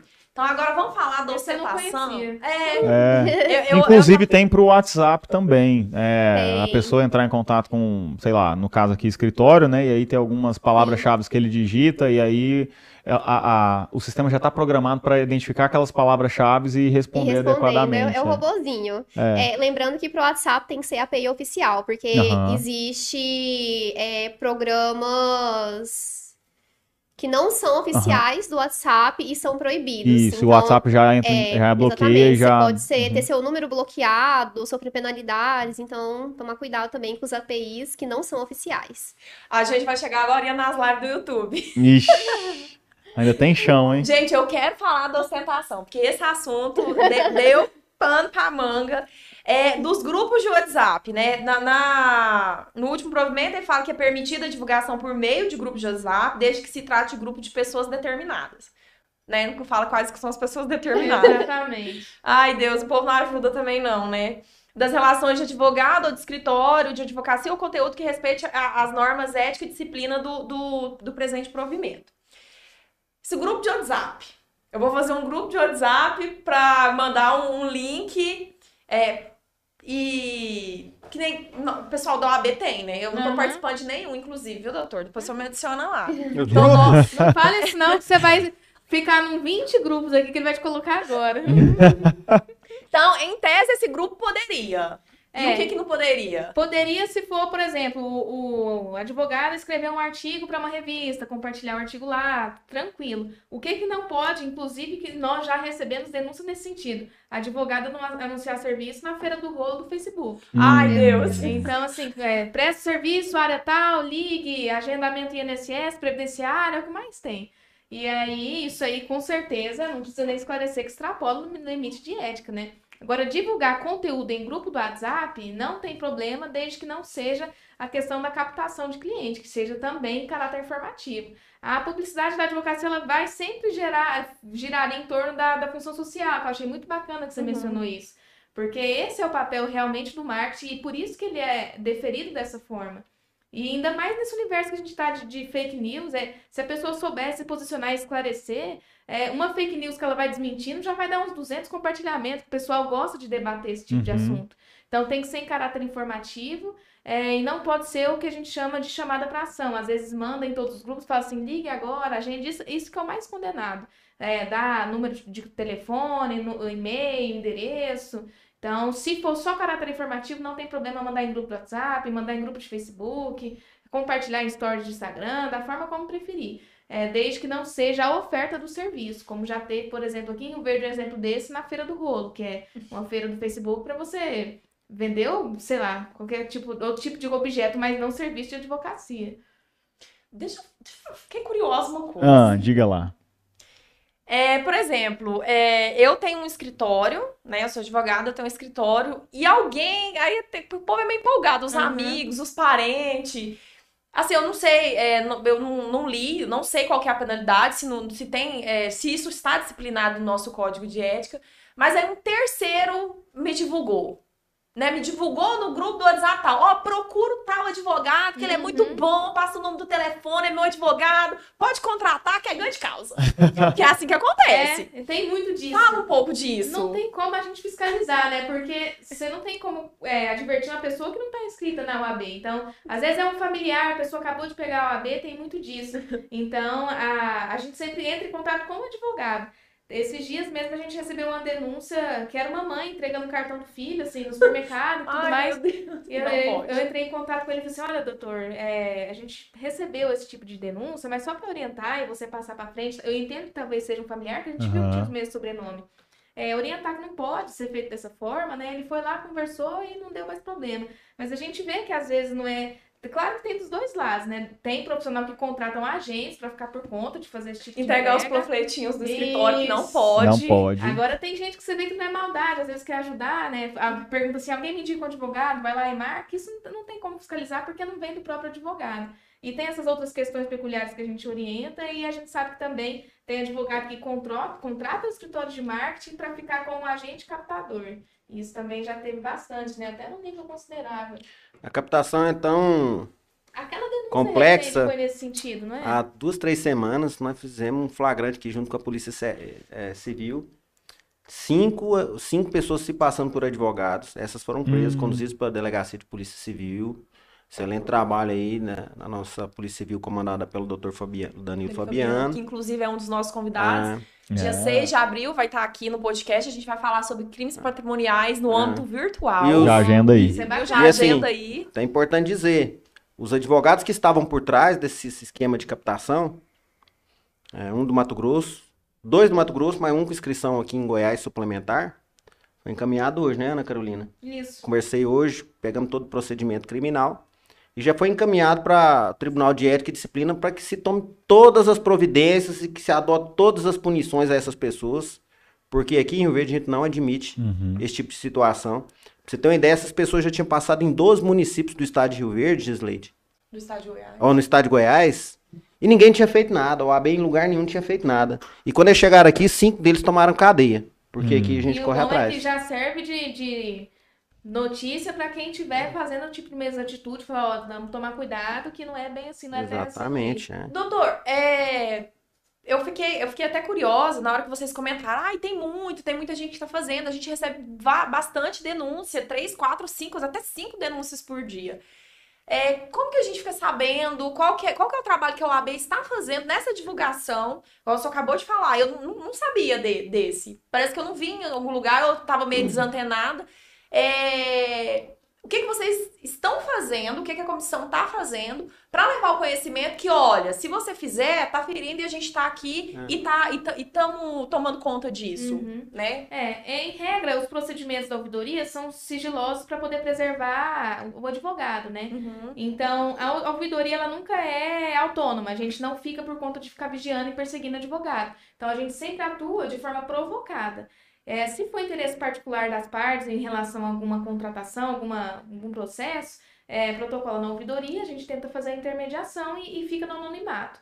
É, é, na verdade, fica nesse procedimento. Agora, tem que fazer o reconhecimento, por exemplo, sou eu, Ana Carolina, quero representar o doutor fulano, aí o doutor fulano vai ficar sabendo que fui eu que representei, vai apresentar a defesa, quando, quando versa sobre interesses particulares. Agora, quando é questão pública, igual é a publicidade e a propaganda, qualquer pessoa pode fazer a denúncia e essa denúncia é anônima. Então, a gente nunca Então identifica... não precisa ser advogado, pode Não, ser qualquer pessoa. qualquer é. pessoa. E aí, nesses casos de que é um perfil público, a gente sempre preserva o anonimato para não ficar gerando certa retaliação e constrangimento. Ah, então é por isso que a gente fica sabendo mesmo. Ai, Ah. doida pra saber da fofoca, Hugo. É, A não, ser, é, a não ser que tenha condenação já criminal, que, que Ah. não tenha recurso, aí a gente divulga. É, a questão é assim, é o sigilo, né?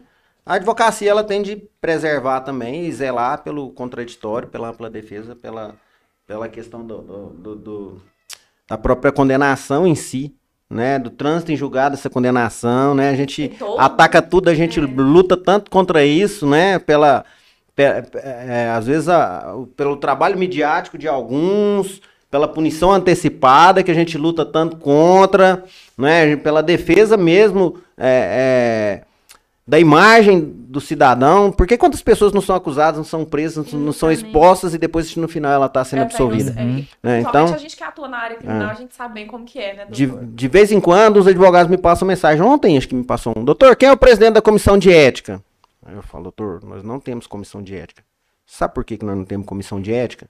Porque envolve quantas pessoas uma comissão? Quatro, cinco, dez pessoas. Então são dez pessoas para saber daquela situação sigilosa que está passando na vida do advogado. Então eu, eu falo, nós temos uma ouvidora geral muito competente, a doutora Ana Carolina. Manda o contato dela, não sei se te procuraram ontem.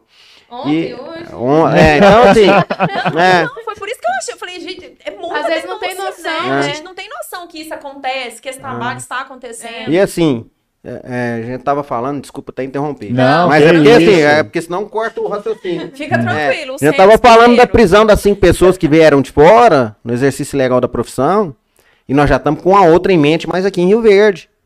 Nós vamos tomar providência rapidão, né, Ana É, Carolina? o problema é a É, pessoa que não tem a advoca... a inscrita na ordem atuando como advogado. é, e o OAB é cartão de estagiário vencido há tempos, e se apresentando como advogado e pegando dinheiro das pessoas, essa pessoa não é apta a exercer a profissão.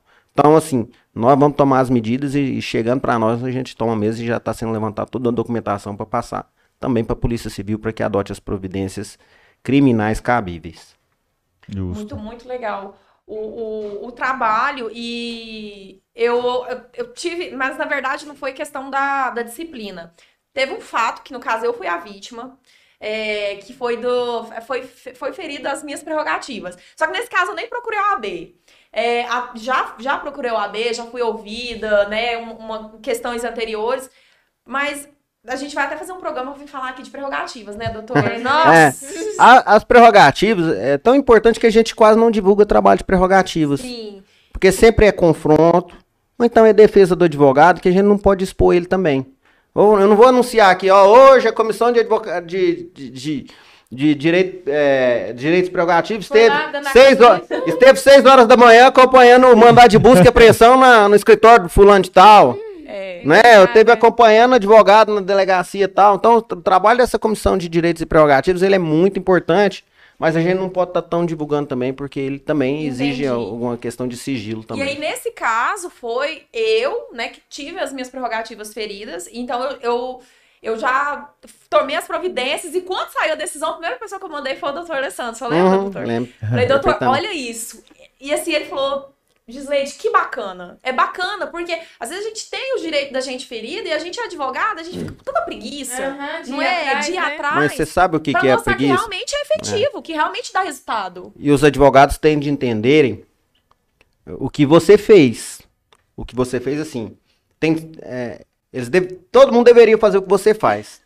É. Quando se sentir ofendido e por dentro do medo- seu por direito, medo não faz, né? Deixa de fazer. põe no papel, Uhum. põe na caneta, corre atrás, lute pelo seu direito. Às vezes a pessoa tá lá num cantinho, ninguém tá sabendo o que tá acontecendo, aí ela- daqui a um mês ela fala assim, nossa, aconteceu isso comigo, a OAB não fez nada. Hum. Mas ela é inscrita na OAB.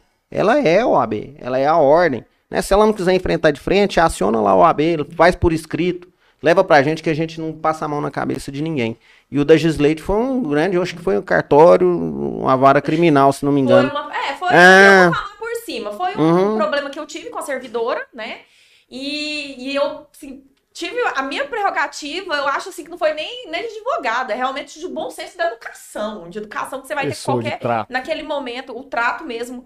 E eu vi que a questão tinha ficado pessoal e acabou, e eu, eu, né, eu fui até o CNJ, eu fiz uma denúncia, procuraram. Depois, te- inclusive, teve alguns colegas que me desencorajaram, isso não vai virar nada, doutora. Uhum. Porque você tinha que ter feito, era não sei aonde, mas aí acabou que o CNJ procurou a Corregedoria Estadual, veio pra Rio Verde, e houve, e, te- e, e teve realmente, ficou ali comprovado, não, realmente feriu a, a prerrogativa, e eu mandei pro Alessandro, e ele falou, Sleide, parabéns, que se todos os advogados fizessem isso, a gente é, ia ser, vamos dizer, mais respeitado, porque a Lógico. gente... Essa é uma questão Não. importante da gente falar da inércia do advogado em relação a ir atrás dos seus próprios direitos, porque Ontem mesmo eu, eu entrei em contato com a advogada para poder fazer o esclarecimento do código de ética. Ela falou assim: ah, por que, que o doutor Fulano pode? Falei, uai, ninguém denunciou o doutor Fulano. Seja a primeira. Boa, vamos comentar eu falei sobre assim: isso, boa. envia pra mim que, que a gente dá sequência. E ela me enviou e o doutor Fulano também apagou das redes sociais. Então a, a- tem gente que acha que o AB vai ficar vigiando ali por conta de ficar pegando no pé. A gente só vai agir se for provocado. E aí tem muito disso. Assim: ah, a OAB deixa, o doutor Fulano pode. Não, denuncia que vai ser dado sequência nesse tipo de procedimento, igual foi no seu, né? Então isso tem que ser encorajado. Tem que ser Porque às encorajado. vezes a pessoa fala assim, não, não vai virar nada, e aí deixa o outro advogado da mesma conduta, e aí a gente às vezes deixa de ter a tutela efetiva por conta da própria classe, né? Lara, e você, quando saiu do. saiu- abandonou o direito para virar marqueteira? Não pensou em ir pro lado do marketing do advogado, não? Porque já, já tem empresa Aham. especializada Tem. nisso. Sim.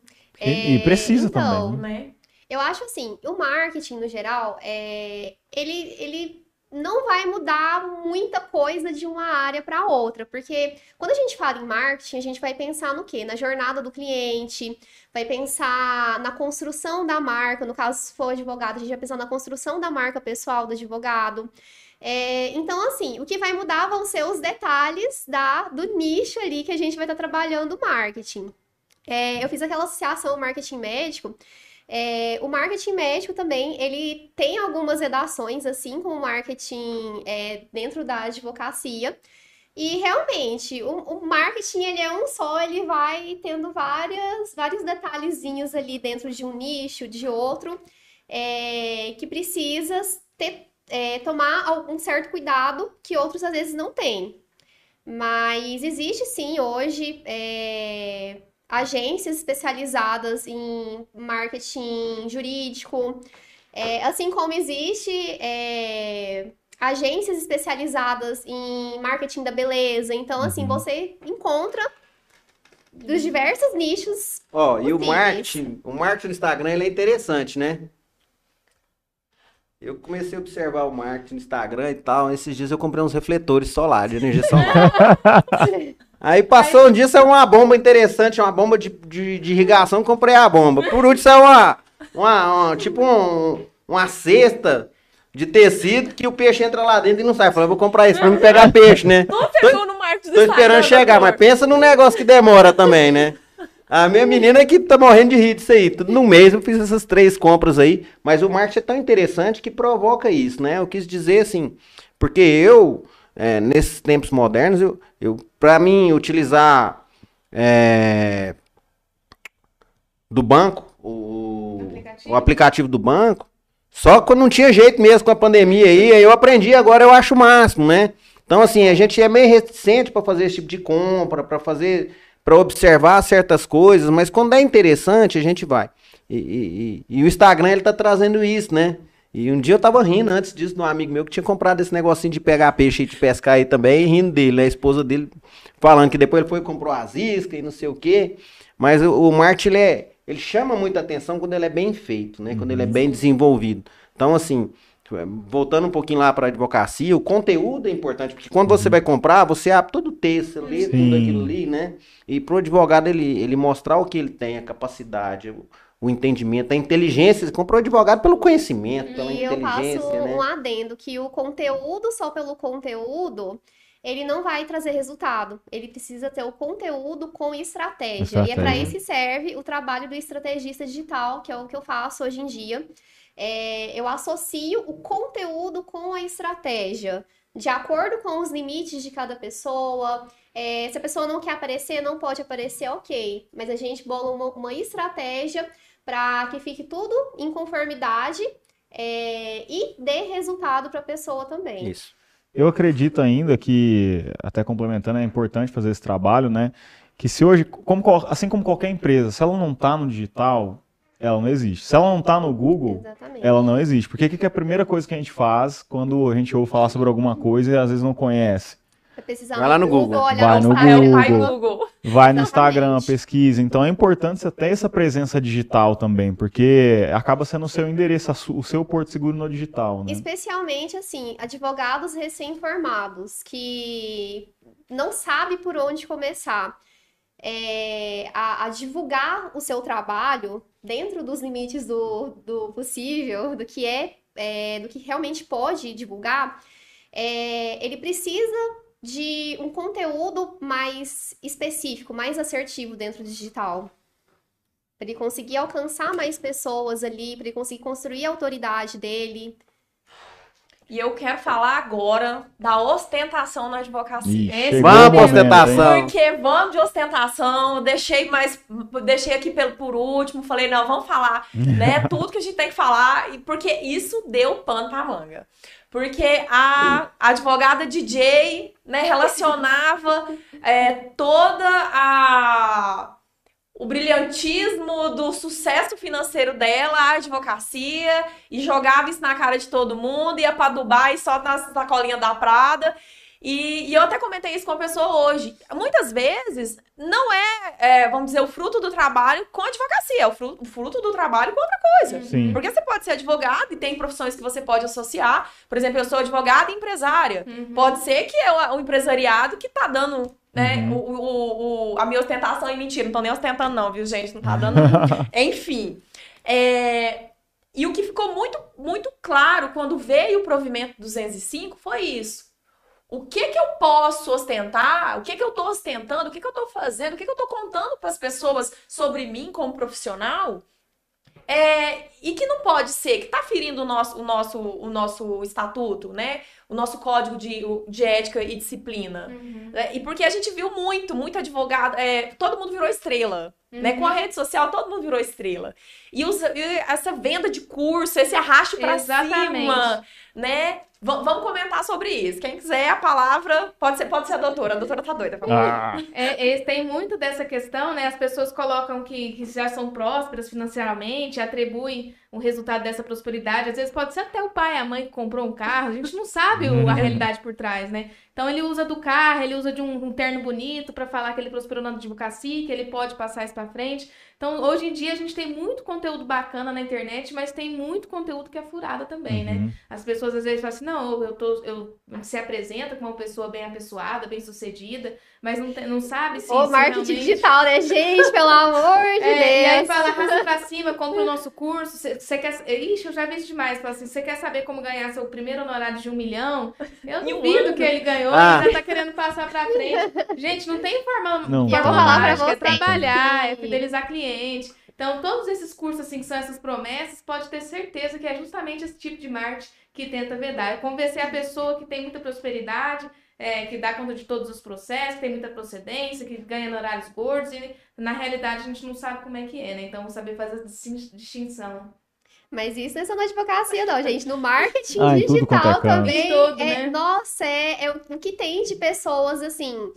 Que a gente não sabe a procedência, lançando curso pra ensi- ensinar a fazer marketing digital e ganhar dinheiro. É isso que você compra o curso, é uma pessoa ensinando a você vender curso. É, é uma coisa assim, fora de lógica. Não existe atalho. Sabe o que eu gostei muito, Lara? atalho. Eu vi na, no Facebook esses dias é, uma pessoa vendendo cur... um, no Instagram, perdão, vendendo um curso de marketing digital e tinha 500 seguidores. Falei, ué, por que, que ela não tá fazendo isso no perfil É, dela? Pois Não, é. curso de como ganhar seguidores, chega É. lá, o perfil não tem nem 100 É muito seguidores. contraditório, direito. né? Eu Então- adoro quando, quando vem, tem uns, né, que fala, ah, porque a área da advocacia que mais prospera, tem um que aprenda, aprenda como, aprenda como advogado. Nossa. Você olha o nome da OAB da O pessoa, passo a a passo. pessoa, tipo, Pegou três meses. tem três meses. Porque a advocacia é uma profissão que você aprende a advogar Dia a dia. É o Isso. dia a dia. E a pessoa quer vender um curso como advogado, de como ter eficiência, de como ter De procedência. um método, né? De um método que só existe, igual a Lara tava falando. Não existe isso de pular etapas. Tanto é que surgiu tantos perfis jurídicos engraçados baseado Nesse nisso, sentido, gente. é. Porque eu arrasto pra cima E eu vou melhor. falar a verdade, nem não conheço, porque eu não abro. Quando eu vejo assim, eu não abro, eu nem, nem não olho, porque é como vocês falaram, né? A pessoa tem que estar calejada pra saber. Né? A pessoa tem de, é, tem de passar pelos espinhos pra chegar na rosa. E o que a gente vê é muita enganação em tudo, né? Muito estelionato mesmo. E, e as pessoas têm de abrir o olho na população. Quando a gente fala em- em- nessa questão, principalmente aqui em Rio Verde, na UAB Rio Verde, na advocacia de Rio Verde, com a população de Rio Verde, né? É, para que, que a pessoa vai deixar de contratar um advogado aqui para contratar um advogado lá em São Paulo que tá lá fazendo toda essa propaganda e marketing, e ela vai dar ação na mão dele, e às vezes ele vai pegar esse dinheiro, e ela nunca foi no escritório dele, não vai lá buscar, e chegar lá também, às vezes é só um terreno, né? Às vezes é só uma fachada, e não vai encontrar essa pessoa. Não troque o certo pelo duvidoso. O certo é ir no advogado que está mais próximo, o advogado que você conhece, E nós temos que tem uma lista também, raízes. né, doutor? Na OAB, se você tem dúvida da pessoa que você está contratando, a gente pode ligar lá e você. É igual médico, né? Falar: olha, fulano tal, é, é público. Se você pesquisar. Se ele é O site do advogado, né? Isso, É o ia falar, cadastro. tem um site do CNA que você pode identificar se essa pessoa é ou não, se tá inscrito, se tá regular. Se tá suspenso, se tá suspenso. né? Se- tem gente que tá suspenso, que, tá, que, que já perdeu a carteira, né? Gente, nem inscrito. É, que tem gente que nem é inscrito. Então, assim, essa 3621-2811 é o telefone da OAB. Né? Repito, 3621-2811. Tem o WhatsApp web lá também, nesse o, é, Business, né? E, e a pessoa consulta, ó, fulano, dá o nome lá, é advogado, né? Pra ter essa garantia, essa certeza também. Mas essa- essas pessoas que, que, como você disse aí, que elas estão ali é, mostrando muita coisa, às vezes ela não tem esse conteúdo também, não tem isso aí. E é impressionante, eu lembro muito bem, eu falei que eu não vejo, mas eu lembro muito bem daquele, porque rodou muito no WhatsApp. Sim, foi O cara pegava num carrão importado, nacional, é. o relojão, aí chegava no escritorão, os computadores, aquele escritório mais lindo do mundo, né? E o cara tá ali oferecendo o quê então? E pra quê? O cara chegar numa situação daquela, não precisa de advogar Nem mais, não. precisa. É. Na verdade, Não, boa- acredito boa que viu, acredito que o curso, acho que ele dá dinheiro sim, Pra quem tá promovendo o curso, É. né? Pode ter certeza. Então tem que tomar Pra quem- cuidado pra quem sim. tá vendendo, né? E quando veio, é, é, ai, não pode sustentar, e o pessoal ficou brincando e fez meme com cerveja, e fez meme. Porque, assim, na realidade, quem tá começando, a gente sabe que é, uns- é perrengue. É. E se você conversar com um advogado é, com mais tempo de carreira, ele vai falar pra você. Você vai passar fome os cinco primeiros Uhum. anos. Né? Depois disso, você vai começar. Porque você tem que formar uma carteira de Isso. É uma cliente. construção. O processo demora muito. Às vezes você tem, vai- receber hon- um honorário muito bom, mas é, é, é Sete, oito anos. 7, 8 anos. Então, ali, tudo é um, é um caminho, é uma construção. E, e o pessoal, tudo que vem muito fácil, nada que vem fácil. é, você não pode acreditar em nada que vem fácil, gente, né? Porque se fosse fácil, não era vida. É. A gente não Esse estaria é o problema aqui. da internet, né? O pessoal quer muito imediatismo, quer promessa de coisa fácil, mas não é assim, gente. Tem que entender que na advocacia, principalmente na advocacia, não tem fórmula mágica, não, né, doutor? É ralar e. É, Lutar trabalho, é esforço, estudo, conhecimento, relacionamento, ética. Advogado que não tem postura ética, tem ele é conhecido é. como antiético também. Vocês podem ter certeza disso aí. A gente vê aí, Marketing negativo também existe, É, né, é, gente? exatamente. É. Marketing negativo Lara, também existe. a gente vê situação de advogado assim, fazendo um, um, um marketing em rádio, aquele. é, eles tentam fazer ele. É, é, como que eu vou te- dizer aqui? Eles tentam é, é, mudar a cara um pouquinho do negócio, mas Aham. tá lá, o advogado procura fulano e tal. Esse aí também a gente já tem algumas providências Uhum. também. A gente tem que tomar, a gente não pode deixar. Mas essas pessoas que estão oferecendo demais, se estiver oferecendo demais, fala, moça, a pessoa não tem pouco, é. serviço, né? Por que É. que não tem? Quando é competente demais, não fica desse tipo, não. As pessoas éticas. Né? Então a advocacia ela é feita, construída em cima de pilares. Né? E esses pilares morais, éticos, compromissados, a questão da qualificação, da capacitação, a gente tem de ver tudo isso aí para escolher o nosso advogado. Porque senão, meu amigo, no, senão no final, né, são dois prejuízos, né? São quem paga mal paga duas vezes, quem, é, quem tem aquelas. A tendência maior é de perder a causa, do advogado perder um prazo importante, e depois. E assim, advogado que. O que, que a gente orienta cliente, né? Que tá ostentando demais? Quantas causas não são assim, né? O cara não tá pagando a pensão, mas tá Ixi. tirando uma foto lá na praia, lá na lancha. Tá se enrolando. Junta Já lá pro juiz. Não é essa questão de ostentação, tem os dois lados também. Uhum. Essa questão de ostentação aí. E, e, e o principal, que eu acho que todo mundo tem de ter, que é a humildade. Com Né? Mesmo se ela tenha lá o relógio de ouro dela, se ela tem o carrão lá, você não vai ficar postando seu carrão na sua caminhonete ou na sua casona. Né? Ou com, o seu, com o que você tem lá, com a sua lancha, não sei o que. Eu acho que isso aí é um pouquinho mais, mais reservado ali. Como você disse, tem um monta o grupo próprio lá, não sei, né? Que foi a Lara que disse. É, é, mas a advocacia é construção diária. E tem muita gente que começou a carreira há pouco tempo e já se deu muito bem aqui em Rio Verde. Eu vejo muita coisa, eu acompanho a carreira de muita gente. Tem muita gente que a gente fala, esse aqui o limite dele é o céu. Né? É exemplo da Ana Carolina aqui, né? E, e muitos assim, muitas assim. Esses dias um advogado aí com pouco tempo de carreira falou, doutor, ganhei meu primeiro milhão, numa causa. Hum, então, legal. assim, tem tudo isso. Tem. Mas por trás dele ganhar um milhão, ele teve muito sacrifício, muito suor, Sim. muito estudo, muito esforço. E eu acho bacana, eu acho é, excelente. Então, assim, não se enganem que essas postagens, que essas é, ostentações ou que alguma coisa a mais vai levar clientes para aquela pessoa lá, porque pode ter certeza que não vai. A pessoa, hoje em dia as pessoas elas também são muito esclarecidas, elas pesquisam bem. E advogado, como que as pessoas contratam advogado? É por informação, é por nome, né, é por credibilidade. Isso faz a diferença. Gente, eu Ai, quero elogiar a Ana, que eu já sigo ela um tempinho nas Ah, redes obrigada. sociais. É, o marketing das redes sociais dela é maravilhoso. Advogados, se inspirem nela, porque ela, eu considero que ela abala nas redes sociais. Obrigada, Rafa, perfil profissional Ouvir dela. isso de quem é... da área é relevante demais. O conteúdo dela é muito rico, muito rico mesmo. E não no sentido de ostentação, é rico em É conteúdo Importante. mesmo. De conteúdo, É de ostentar conteúdo. né? Então, se inspirem nela e E eu quero, ô, ô, ô, Ana, eu quero. Aí vamos uma pergunta de um milhão. Pode ostentar ou não? E o que que pode ostentar e qual que é o limite que, essa, que esse provimento trouxe? Essa questão da da ostentação também é muito subjetivo, né? Porque a pessoa tem a liberdade de postar o que ela quiser no perfil, desde que ela não use esse tipo de postagem para captar cliente ou vender curso. Então, assim, você comprou um carro, quer postar, direito seu, mas não coloque, por exemplo, assim, meus honorários que eu recebi na ação tal, Ah. tá me É. pro- proporcionando isso aqui. É, É a venda do meu curso, seis em sete dígitos, não sei o que, comprou esse carro. Então, assim, ter essa diferenciação, né? Que a É. gente sabe que tem muito disso. e a gente combate isso muito, né? Você falou aí, É. a questão de êxito, né? Não, ganhei aquela causa lá, comprei isso aqui, né? não Porque- pode relacionar É. o êxito, a, a ostentação ao êxito, né? É, e a gente não pode postar nem êxito, né? É, divulgação Não, de é- êxito.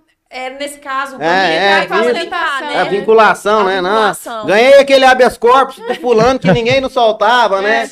Foi Tirei preso, fulano da cadeia. é, um- foi preso com um, com um quilo de cocaína e agora tá aqui, ó. Meus honorários eu comprei esse carro, né? Meu Deus. Gente, Tipo isso. Não, Mas tem e- gente sem noção que Não, arrisca fazer, eu- hein? E falar em parece sem noção, engraçado, é, parece que é uma coisa absurda, É. mas acontece. É, tem gente, muito, muita igual gente sem noção. falou de marketing negativo e sem noção, eu não sei porque eu lembrei agora, da, da- da- um tempo atrás, acho que tem uns dois anos, um escritório lá da Bahia fez um jungle com a música do carnaval. Vocês lembram disso? Eu lembro. Não, co- conta pra gente. Conta. Conta Ah, canta aí, agora canta. lembra? Só na Essa- capela. Essa música era, foi muito engraçada, até o AB Nacional interferiu. Eu lembro mais ou menos Eram os funcionários do escritório cantando. Aham. Lembra disso? Meu Deus do céu. Não, isso aí vale a pena pesquisar no YouTube, mas assim, é humor, não é marketing sério, não, igual a Lara faz. Isso aí é, é pra gente dar risada mesmo. Talvez tenham até tirado, né? Mas esse tipo de, de conteúdo de marketing, quando tem uma repercussão assim que é muito negativa, é o que estoura, né? Até porque é uma classe. Quando você pensa em marketing propaganda na advocacia, é, se a doutora quiser até comentar, eu como advogado, é, advogada, é, o que que acontece? Você não está ferindo você, Exatamente. o seu trabalho. Você tá ali fazendo dancinha, fazendo não Uhum. sei o quê, e você tá levando o nome de uma classe toda, Uhum. né? Até por isso que existe, né? OAB, né? A Ordem dos Advogados. Até que é por isso que você tem que fazer a prova para ser habilitado como Sim. advogado. Uhum. Então você não tá arrastando a moral e credibilidade do seu trabalho. Exatamente. Não só representando a classe, mas representando o próprio cliente, né? Esses dias eu atendi na ouvidoria uma pessoa que falou assim: ah, eu tô entrando com essa ação, mas o pessoal lá de casa tá brincando comigo porque meu advogado tá ridicularizando na rede social. Então, assim, depois, melhores amigos foi a melhor dica de hoje. Saibam separar, se não separar o perfil, separa a postagem. Sim, porque se você achar que o, o cliente não acompanha e não vê esse tipo de conteúdo, hoje em Vê, dia, gente. gente, vê. Até porque, mesmo. assim, quando a gente fala de marketing, é, quando a gente trabalha em profissional autônomo, a gente fala de marca pessoal. A marca pessoal é justamente o conjunto de tudo que a pessoa está oferecendo ali na rede social também. Então, sim, a gente tomar cu- cuidado com o que a gente está postando, é, se vai prejudicar ou não a nossa imagem, não é só questão ética, é questão de marketing pessoal também. Exatamente. Vou contar uma coisa pra vocês. Um dia está eu numa live lá no TikTok, porque a, gente acha que o TikTok é mais nacional, mais mundial, a gente acha que o povo daqui não tá vendo. É. Então aí acaba que eu estava numa live e de repente me, me veio uma mensagem. Oi, doutora, fulano de tal. Não tinha assistido. Não era cliente, não era cliente, não, era? Era meu cliente. Era É, cliente. já- Gente, de verdade, eu queria morrer. Eu falei, eu fiquei com tanta vergonha. E assim, não tava fazendo nada demais. Tava ali conversando e tal. Mas eu, eu me causou um constrangimento tão Aham. grande que eu fiquei até um tempo sem fazer live. Eu, oi, tudo bem? Eu meio que fingi que não sabia quem que era. Não, não lembro. Deu uma não, desconversada. É Ixi, feio, ainda continua ainda. live aqui. Ah, quando ele veio pelo minha advogada é importante, hein? Então, Popstar, minha advogada. Ai, meu Deus. Não, mas os meus clientes, eu tenho, eu tenho clientes que chegam assim, ai, que minha advogada blogueira famosa. Isso quando você não posta cervejinha no final de semana, ele vai lá e curte com a palminha, o cliente. Nossa senhora, verdade. Tô vendo verdade. isso aí, Eu né? tenho uma Ah, é. cliente Exatamente. minha lá de Montevideo, inclusive, se ela tiver- eu não vou falar o nome, mas se ela estiver me vendo, beijos. Cafezeira. De- Cafezeira também. Um dia a gente fez uma audiência, eu tava no fórum com ela, e ela, do nada na audiência, nós sentados, juiz, todo mundo, ai, eu vi você postou que trem, nossa, aquela loja maravilhosa, o quê. E eu, ai, meu Deus do céu. Então acaba que a gente tenta separar, né? Eu falo que, que, que realmente eu, eu me preocupo com isso, me preocupo com essa imagem, porque é essa questão. Você não tá levando seu nome, você tá levando a classe todinha. Então, é aí às vezes que eu fico meio perdida nisso aí, mas eu tento levar, às vezes levo na brincadeira, passo vergonha, mas enfim, gente, vida que segue. Mas o melhor do marketing é essa questão de tentativa e acerto, né? Porque a Lara vai saber melhor que eu o algoritmo dessas redes sociais muda o tempo inteiro, né? Sim. Uma hora eles tiram curtida, depois retorna curtida, aí tem o Rios. Eu nem sei mexer direito no Rios, mas eu sei que o Rios é diferente do outro, outro negócio de colocar vídeo lá do feed. Então, assim, tem tanta coisa que vai sair no tempo inteiro, você não consegue acompanhar. É por isso que é importante o acompanhamento de um profissional nesse sentido. E não acreditar em fórmula mágica, né? Do passo a passo, postar tantas vezes, fazer isso, é obrigatório fazer aquilo. É a método da tentativa e do erro, né? Até questão de saúde mental também, né, Exatamente. gente? Igual a gente que é profissional autônomo, a gente já trabalha tanto no nosso dia a dia. é, muitas das vezes a gente fica muito preocupado, nossa, tem que postar hoje, o que que eu vou Uhum. postar? E, e- fica naquela preocupação. Então, assim, é, eu acredito que a criação de conteúdo, ela tem que ser nos limites do possível e não que não afete sua saúde mental. Porque a gente tá tentando construir, qu- quando a gente é profissional e tá divulgando nosso trabalho nas redes sociais, a gente sim tá tentando construir nossa autoridade, tentando divulgar o nosso trabalho, mas isso não pode é, ser algo que pese pra gente. É, Essa questão também da, da questão de tirar a quantidade de curtidas, eu acho que foi uma ação interessante do Instagram, Nesse porque sentido, né? Porque, é tipo assim, a pessoa se cobrava muito pela questão da curtida, Uhum. né? Medir o seu. Era, che- chegava a ser uma medida de ego, né? Sim. De aprovação. Putz, eu não tenho tantas curtidas assim, sei lá, posto, fez um post todo legal e, sei lá, seis curtidas. Uhum. Duas curtidas, a dela e a da mãe dela, né? Mentira, que a família não apoia, não. Mãe, pai, irmão, parente. É ou não é, Lara? Eles- Não. Então, não tipo apoia, assim, é, eventualmente, quando você decide postar e fazer isso, você está segmentando ali o seu perfil.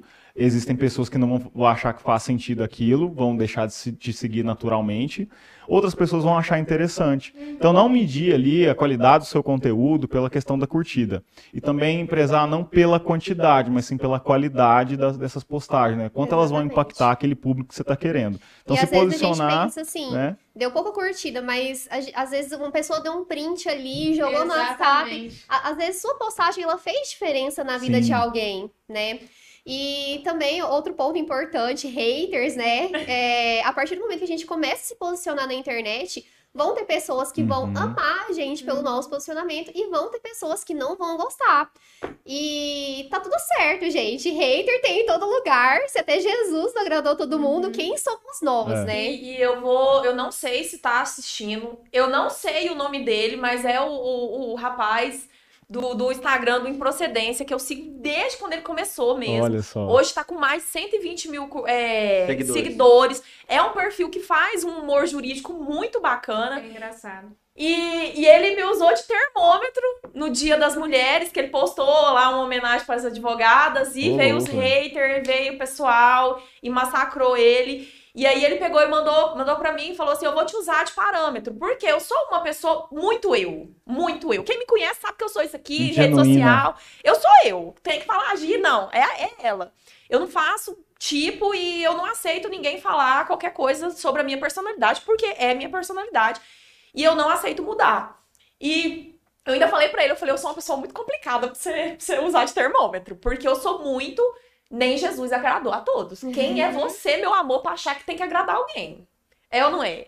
Então, eu, não assim. sou- eu falo muito assim, né? Não sou, não sou doce, né? Pra pessoa gostar de mim, sou né? nem doce pra gostar de mim. E acabou que uma pessoa, uma autoridade nas redes sociais, né? Eu, eu me senti assim, lisonjeada, né, de falar assim, você como mulher advogada, o que, que você acha sobre isso? E eu dar meu posicionamento. Eu acho isso e isso, mas é o meu posicionamento. Uhum. Pessoas para criticar, pessoas para apoiar, você não Uhum. tá aí, ninguém vai te amar.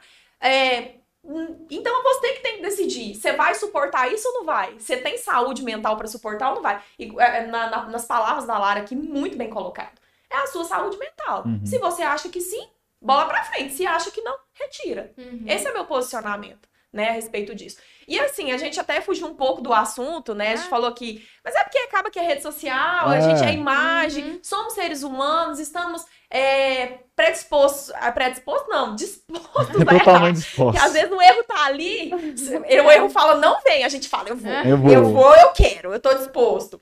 Mas quanto antes você errar, mais, você, mais rápido você aprender também. mais né? rápido você vai aprender. Então, é um mundo vasto essa questão da propaganda, né? Dentro da advocacia, o que pode, o que não pode, cartão de visita, a Uhum. placa, é, o que, que você pode expor, o que, que você não pode expor, onde você tá ferindo a classe ou não. É um assunto pra gente ficar aqui dias, Horas e horas, e horas. Tem muito, muita coisa pra gente falar. O canal está aberto para OAB Rio Verde, né, para vir falar, para trazer o pessoal da comissão, né, falar, vamos falar de prerrogativa. São assuntos importantes. É, o que eu tô falando, às vezes você é condenado pelo erro do próximo que tá achando Uhum. que tá te ajudando, Isso. né? E, e não tá. E o importante, não vamos ler só o estatuto, não, só pra fazer a prova AB, não. Eu aprendi, eu aprendi com a prática. Eu não vou contar o meu caso aqui, mas vou contar que eu fui pro conselho de disciplina, fui condenada. E enfim, não é uma coisa muito legal. Então, assim, é, realmente, vamos procurar informação, vamos procurar é, é, profissionais de qualidade. O advogado pode sim fazer propaganda e marketing. Tem todo o regulamento. É só a gente ler e fazer dentro da, da- da- Das regras. do- das regras. É, e eu quero que cada um de vocês deixe uma fala, né? Eu já tô aqui encerrando a minha fala, é, cumprimentando, já agradecendo, incrível, pessoal de muito gabarito. O Café Jurídico tá aberto, né? Opa, tá aberto aí pra receber todo mundo aí que tenha algo pra contar e que seja valioso, né? Muito, muito proveitoso, muito esclarecedor. Eu achei bacana que, que vem e esclarece as minhas dúvidas. Olha, olha que coisa legal. Por quê? Porque se eu tenho dúvida, Com certeza. você tá nesse meio digital, pensa o quanto de informação que ainda falta pra gente levar aos aplicadores do direito num, num, num termo geral. Então, eu quero começar pela Lara, né? A nossa estrategista de marketing, né? E o seu, o seu serviço eu posso indicar, né, Lara? Não- assim, O dela não tem problema. O dela não tem, não. Pode. mas está aqui para auxiliar, que é e que tem uma experiência de rede social e fala um pouco para é, dê suas considerações finais e dê uma dica aí para os nossos colegas advogados fazer um serviço brilhante, informativo, social, né? Que esse é o objetivo do marketing da propaganda na advocacia. Sim.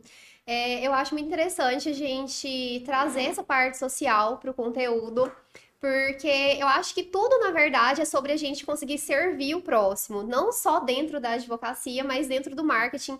Eu tenho esse princípio muito forte dentro de mim, de eu conseguir servir o outro ali com o que eu tô fazendo. Então, até dentro do- dos conteúdos que a gente está levando para o público, é, muita coisa que a gente leva para as pessoas é de utilidade pública, igual a gente não tem a, a noção do, do quanto às vezes a gente está ajudando o outro ali dentro da rede social. E eu acho que não somente um- uma coisa que o advogado pode fazer é, é, dando dicas, criando o marketing de conteúdo para suas redes sociais, eu acho que é uma obrigação, porque tem esse caráter social e a gente precisa sim servir ao próximo, e isso vai voltar para a gente em algum momento.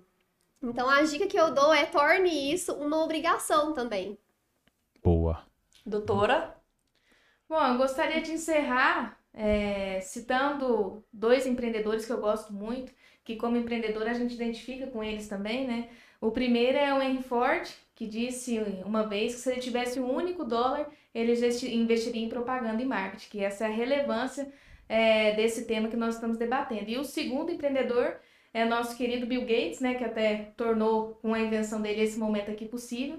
E ele dizia o seguinte, que no futuro vão existir dois tipos de empresas, as que estão na internet e as que estão fora dos negócios. Então essa é a importância da gente, da gente se profissionalizar, de trazer o escritório, os advogados para o ambiente virtual, a ensinar a fazer o marketing da forma mais ética e, e correta possível, eficiente possível também, com a ajuda de assessoria especializada, né, como é o caso da Lara, que deu esses esclarecimentos tão pertinentes para nós, e encorajar vocês de ir pelo mérito da tentativa e do erro, e não seguir essas fórmulas mágicas que a gente vê aí, até porque o algoritmo dessas redes sociais muda o tempo inteiro, o perfil das pessoas muda o tempo inteiro, é, surgem novos aplicativos o tempo inteiro, outros saem do mercado, agora a moda é TikTok, antigamente tinha o Snapchat, ninguém usa mais.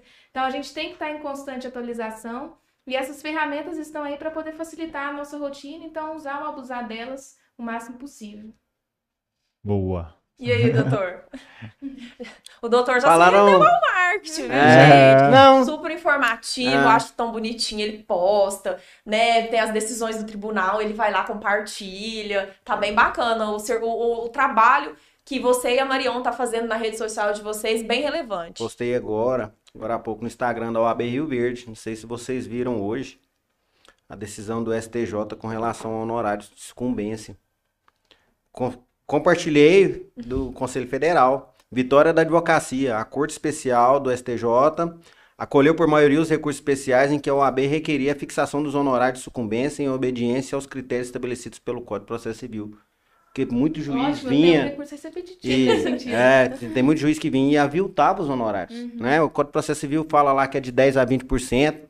Uma causa lá de 100 milhões, o, o juiz ia lá e falava: Não, isso aqui o advogado não pode ganhar isso, vou fixar Uhum. em, em 10 mil reais, vou Uhum. fixar em 1%. Discu- Discussão Então, bem antiga, Uma, né? é uma grande vitória da advocacia. um- acho que um dia muito feliz. Quem puder dar uma olhada, dar uma lida nisso aqui, porque o aviltamento de honorários é algo que nós devemos combater de todas as formas e de todas as maneiras e com todas as nossas forças, né? Isso através da rede social foi decidido hoje no, no STJ. Já tomei conhecimento e já repostei lá no Instagram da OAB Rio Verde. Sigam lá também, o OAB Rio Verde Oficial. Nós temos quase 3 mil seguidores já. E nós somos muito admirados. Sobre essa questão toda de marketing digital, eu aprendo muito. Nessas discussões com a Lara, né? Nesse bate-papo aqui com a doutora Gisleide, que é, queiro, assim, uma grande referência para todos nós nesse marketing digital também, nesse trabalho de blogueira dela. Né? Com o U, que eu tenho seguido e acompanhado sempre aí. A doutora Ana Carolina, que ela é tão eficiente nesse trabalho virtual. Você ter uma ideia, a AB Rio Verde ela tá na frente de tudo de forma virtual, né, Gisleide?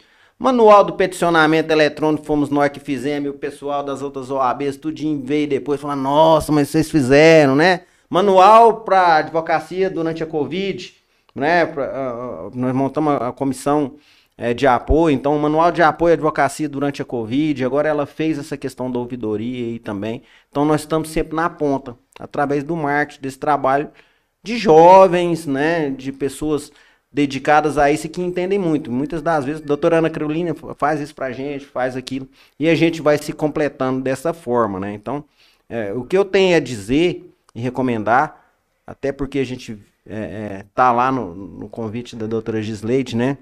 É, advocacia, propaganda e marketing, né?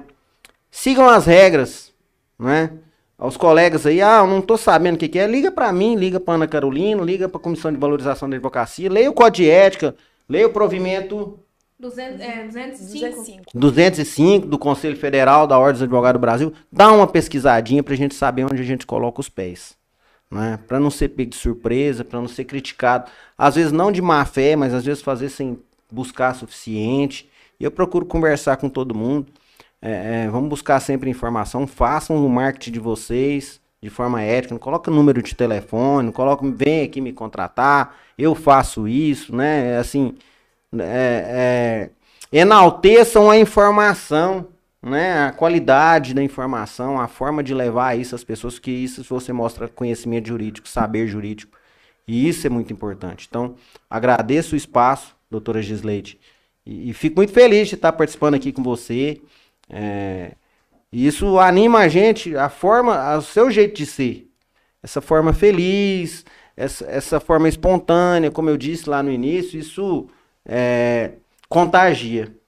Isso você pode ter certeza que você contagia as pessoas e te Deus, Deus te deu um dom maravilhoso. Eu fico muito feliz de estar aqui com você. Obrigada. sabe, participando disso aqui. Conheço você há quanto tempo. Vejo lá as postagens do Dom, lindo Dom. Ah, ele dom maravilhoso, dom muito blogueiro, Ah, gente. veja aí o, o Hugo também, agradeço você, viu, pelo convite, pela, pela forma sempre cordial e educada que você trata a todos, né? Só a mim não, a todos, né? Você é uma pessoa que, Sim, como eu falei da doutora Ana Carolina, também o céu é o limite. E a inteligência, a forma de agir, a forma de tratar, o trato com as pessoas, isso faz toda a diferença. A educação. A Lara também, a gente tem acompanhado, viu, Lara? Lara Dutra, né? Isso. É, eu acompanho sempre, é muito, muito tempo já. Eu sigo a Lara no, no Instagram, nas redes desde a sociais. época que eu tava no direito ainda. É, ó, eu sigo o pessoal do direito, acadêmico, bacharel, sigo os advogados, falou, né? São quase 1.600 advogados. Eu tenho uma agenda com uma, quase 1.400 advogados na minha agenda, para você ter ideia. Então, assim, é, o, o meu trabalho é em prol da advocacia mesmo, que eu posso ter informativo, que eu posso levar. Vocês nu- nunca vão me ver fazendo algo é, que eu sou contra, igual a captação, captação indevida, usar redes sociais para outros fins. Procuro sempre é, ser o mais ético possível. Não digo que sou perfeito, né? Às vezes até acontece da gente de, de passar alguma coisa batida, mas eu sou muito fiscalizado também. Tem, tem uma Marion por trás também que se fizer alguma coisa, né, indevida já tá paga, né, puxa a orelha e tal. Então, é uma alegria estar aqui com a Ana Carolina também, que eu admiro muito. Eu, eu admiro os jovens advogados. E eu digo sempre para eles, sabe, Gisleide, quando a gente tá dando posse nas comissões, quando tô entregando cartão, que o futuro da ordem, de tudo aquilo que a gente está construindo, e nós construímos muito de dois anos para cá, que o futuro da OAB está nas mãos da advocacia jovem, na advocacia de início de carreira, né? Então a gente tem de preparar eles, é como a ESA, né? Preparar a advocacia para o futuro. A gente tem de preparar de todas as formas. Agradeço muito ao nosso eh, Café Jurídico, ao podcast. Agradeço pela caneca. Vocês estão de parabéns, porque vocês são empreendedores. Vocês eh, estão buscando um espaço que em, em Rio Verde ainda não existia, é, né? é, pioneiro mesmo. E isso eu vejo com muitos bons olhos. Eu vejo com muita alegria por saber, como eu disse, da advocacia e tudo mais, que Rio Verde tem pessoas qualificadas, a gente não perde, Sim. né? Em, em inteligência, em criatividade.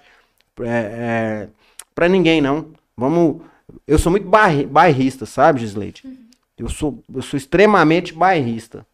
Eu, se eu tiver é, de sair para comprar alguma coisa, às vezes assim, até a gente vai em outro lugar, mas eu procuro, às vezes, no meu bairro, na minha região, eu procuro Valorizar ajudar, valorizar, gente, né? é isso também na minha cidade. Se eu tiver de, de lá em Goiânia para mim ir em tal, olhar lá no shopping, tô entrando nessa loja, que não, lá em Rio Verde, lá no shopping tem essa loja também, eu vou comprar lá. Eu sou muito ba... nesse, nesse critério, eu acho que a gente tem de valorizar o que é nosso e investir no que é nosso. Se a gente comprar aqui, a gente tá ajudando aqui. Então, da mesma forma, a questão da advocacia também. E eu atesto, a nossa advocacia é qualificada e preparada. Um abraço aos nossos advogados e advogadas que estão acompanhando essa live, que estão acompanhando aqui esse, esse, esse podcast. Um abraço a vocês, um abraço à população. E continuem sempre aí acompanhando o programa, porque ele é muito bacana mesmo. Parabéns e vocês merecem uma salva de palmas. Opa, vocês todos aqui por estar conosco. Por acreditar e confiar no Café Jurídico, esse projeto, que já é um programa, não um Já é um podcast, já está acontecendo, já é sucesso já. E ele só é sucesso porque tem pessoas que estão dispostas a compartilhar um pouco do conhecimento, né? Essa utilidade pública, eu sempre friso isso porque transcende as barreiras só da advocacia e serve para todo mundo. Então, só quero agradecer também a Agi por acreditar em mim também, permitir que eu faça parte disso, aos nossos parceiros, a Print, a Lara Dutra, a Casa Capital, BTG Pactual, Job Jobs, Edilton, que está aqui conosco, está viabilizando isso daqui também, e a Print Brindes Personalizados. E a gente só tem gratidão também à nossa audiência que participou, mandando mensagem, compartilhando com a gente o- a forma de pensar. Eu compartilhando aí também, avisando a gente da- dos probleminhas que acontecem no meio da transmissão. Normal, É segue o isso, jogo, gente. é isso. Ó, e a Marion teve aqui hoje, ficou fã do espaço, né, Edilton? A Marion, Edilson, a Marion veio aqui e gostou demais já, né? Gostei Muito É. legal. Fazia tempo que eu não havia. É, e elogiou bastante. Eu cheguei lá, ela me elogiando, ela, ela elogiando aqui o espaço, elogiando vocês aí. E é isso, né, Gi? Parabéns. E é isso, é, falar mais uma vez, né? Se inscrevam no canal, sigam a gente na- no, no Instagram. Logo a gente tá liberando em todas as plataformas, né? Em áudio, nosso podcast. É, semana que vem não vai acontecer o programa, porque eu estarei em viagem. Ah, porque não vai ter o programa e feliz por você estar viajando. viajando. Mas dia 30 retornamos, né? Nós temos um Boa. assunto muito bacana para falar. A gente vai falar sobre o Pacto Goiano é, do fim da violência contra a mulher, que é Ótimo. um programa estadual que a doutora Jaqueline, delegada da DEAN, vai vir aqui, vai estar aqui no programa com a gente falando sobre isso. E é isso, gente. Muito obrigada, cafezeiros. Leite. Muito. Mandar um abraço pro doutor Elismar, que tá até agora nos acompanhando, Sim. mandou uma Ai. foto aqui. Doutor Elismar é, é o que eu digo dos jovens advogados. Ele é, é jovem advogado, advogado de início de carreira, e ele já é o presidente da nossa Comissão de Direito Criminal Olha subseção. aí. gente. Abraço pro doutor Elismar. Vamos organizar para estar vindo aqui também. O Sim. espaço tá aberto, gente. Pra, o espaço é realmente de utilidade pública, é para vocês, é pra gente estar nesse bate-papo gostoso. Gratidão novamente. Nossa, foi muito bacana conversar com vocês. Eu adorei. Ninguém viu, mas já foi mais de duas horas, hein? Bem que a Até doutora o jogo Sete do falou. E é Boa. isso, gente. Até dia 30. Tchau, Beijão, tchau. beijão, Valeu, beijão. gente.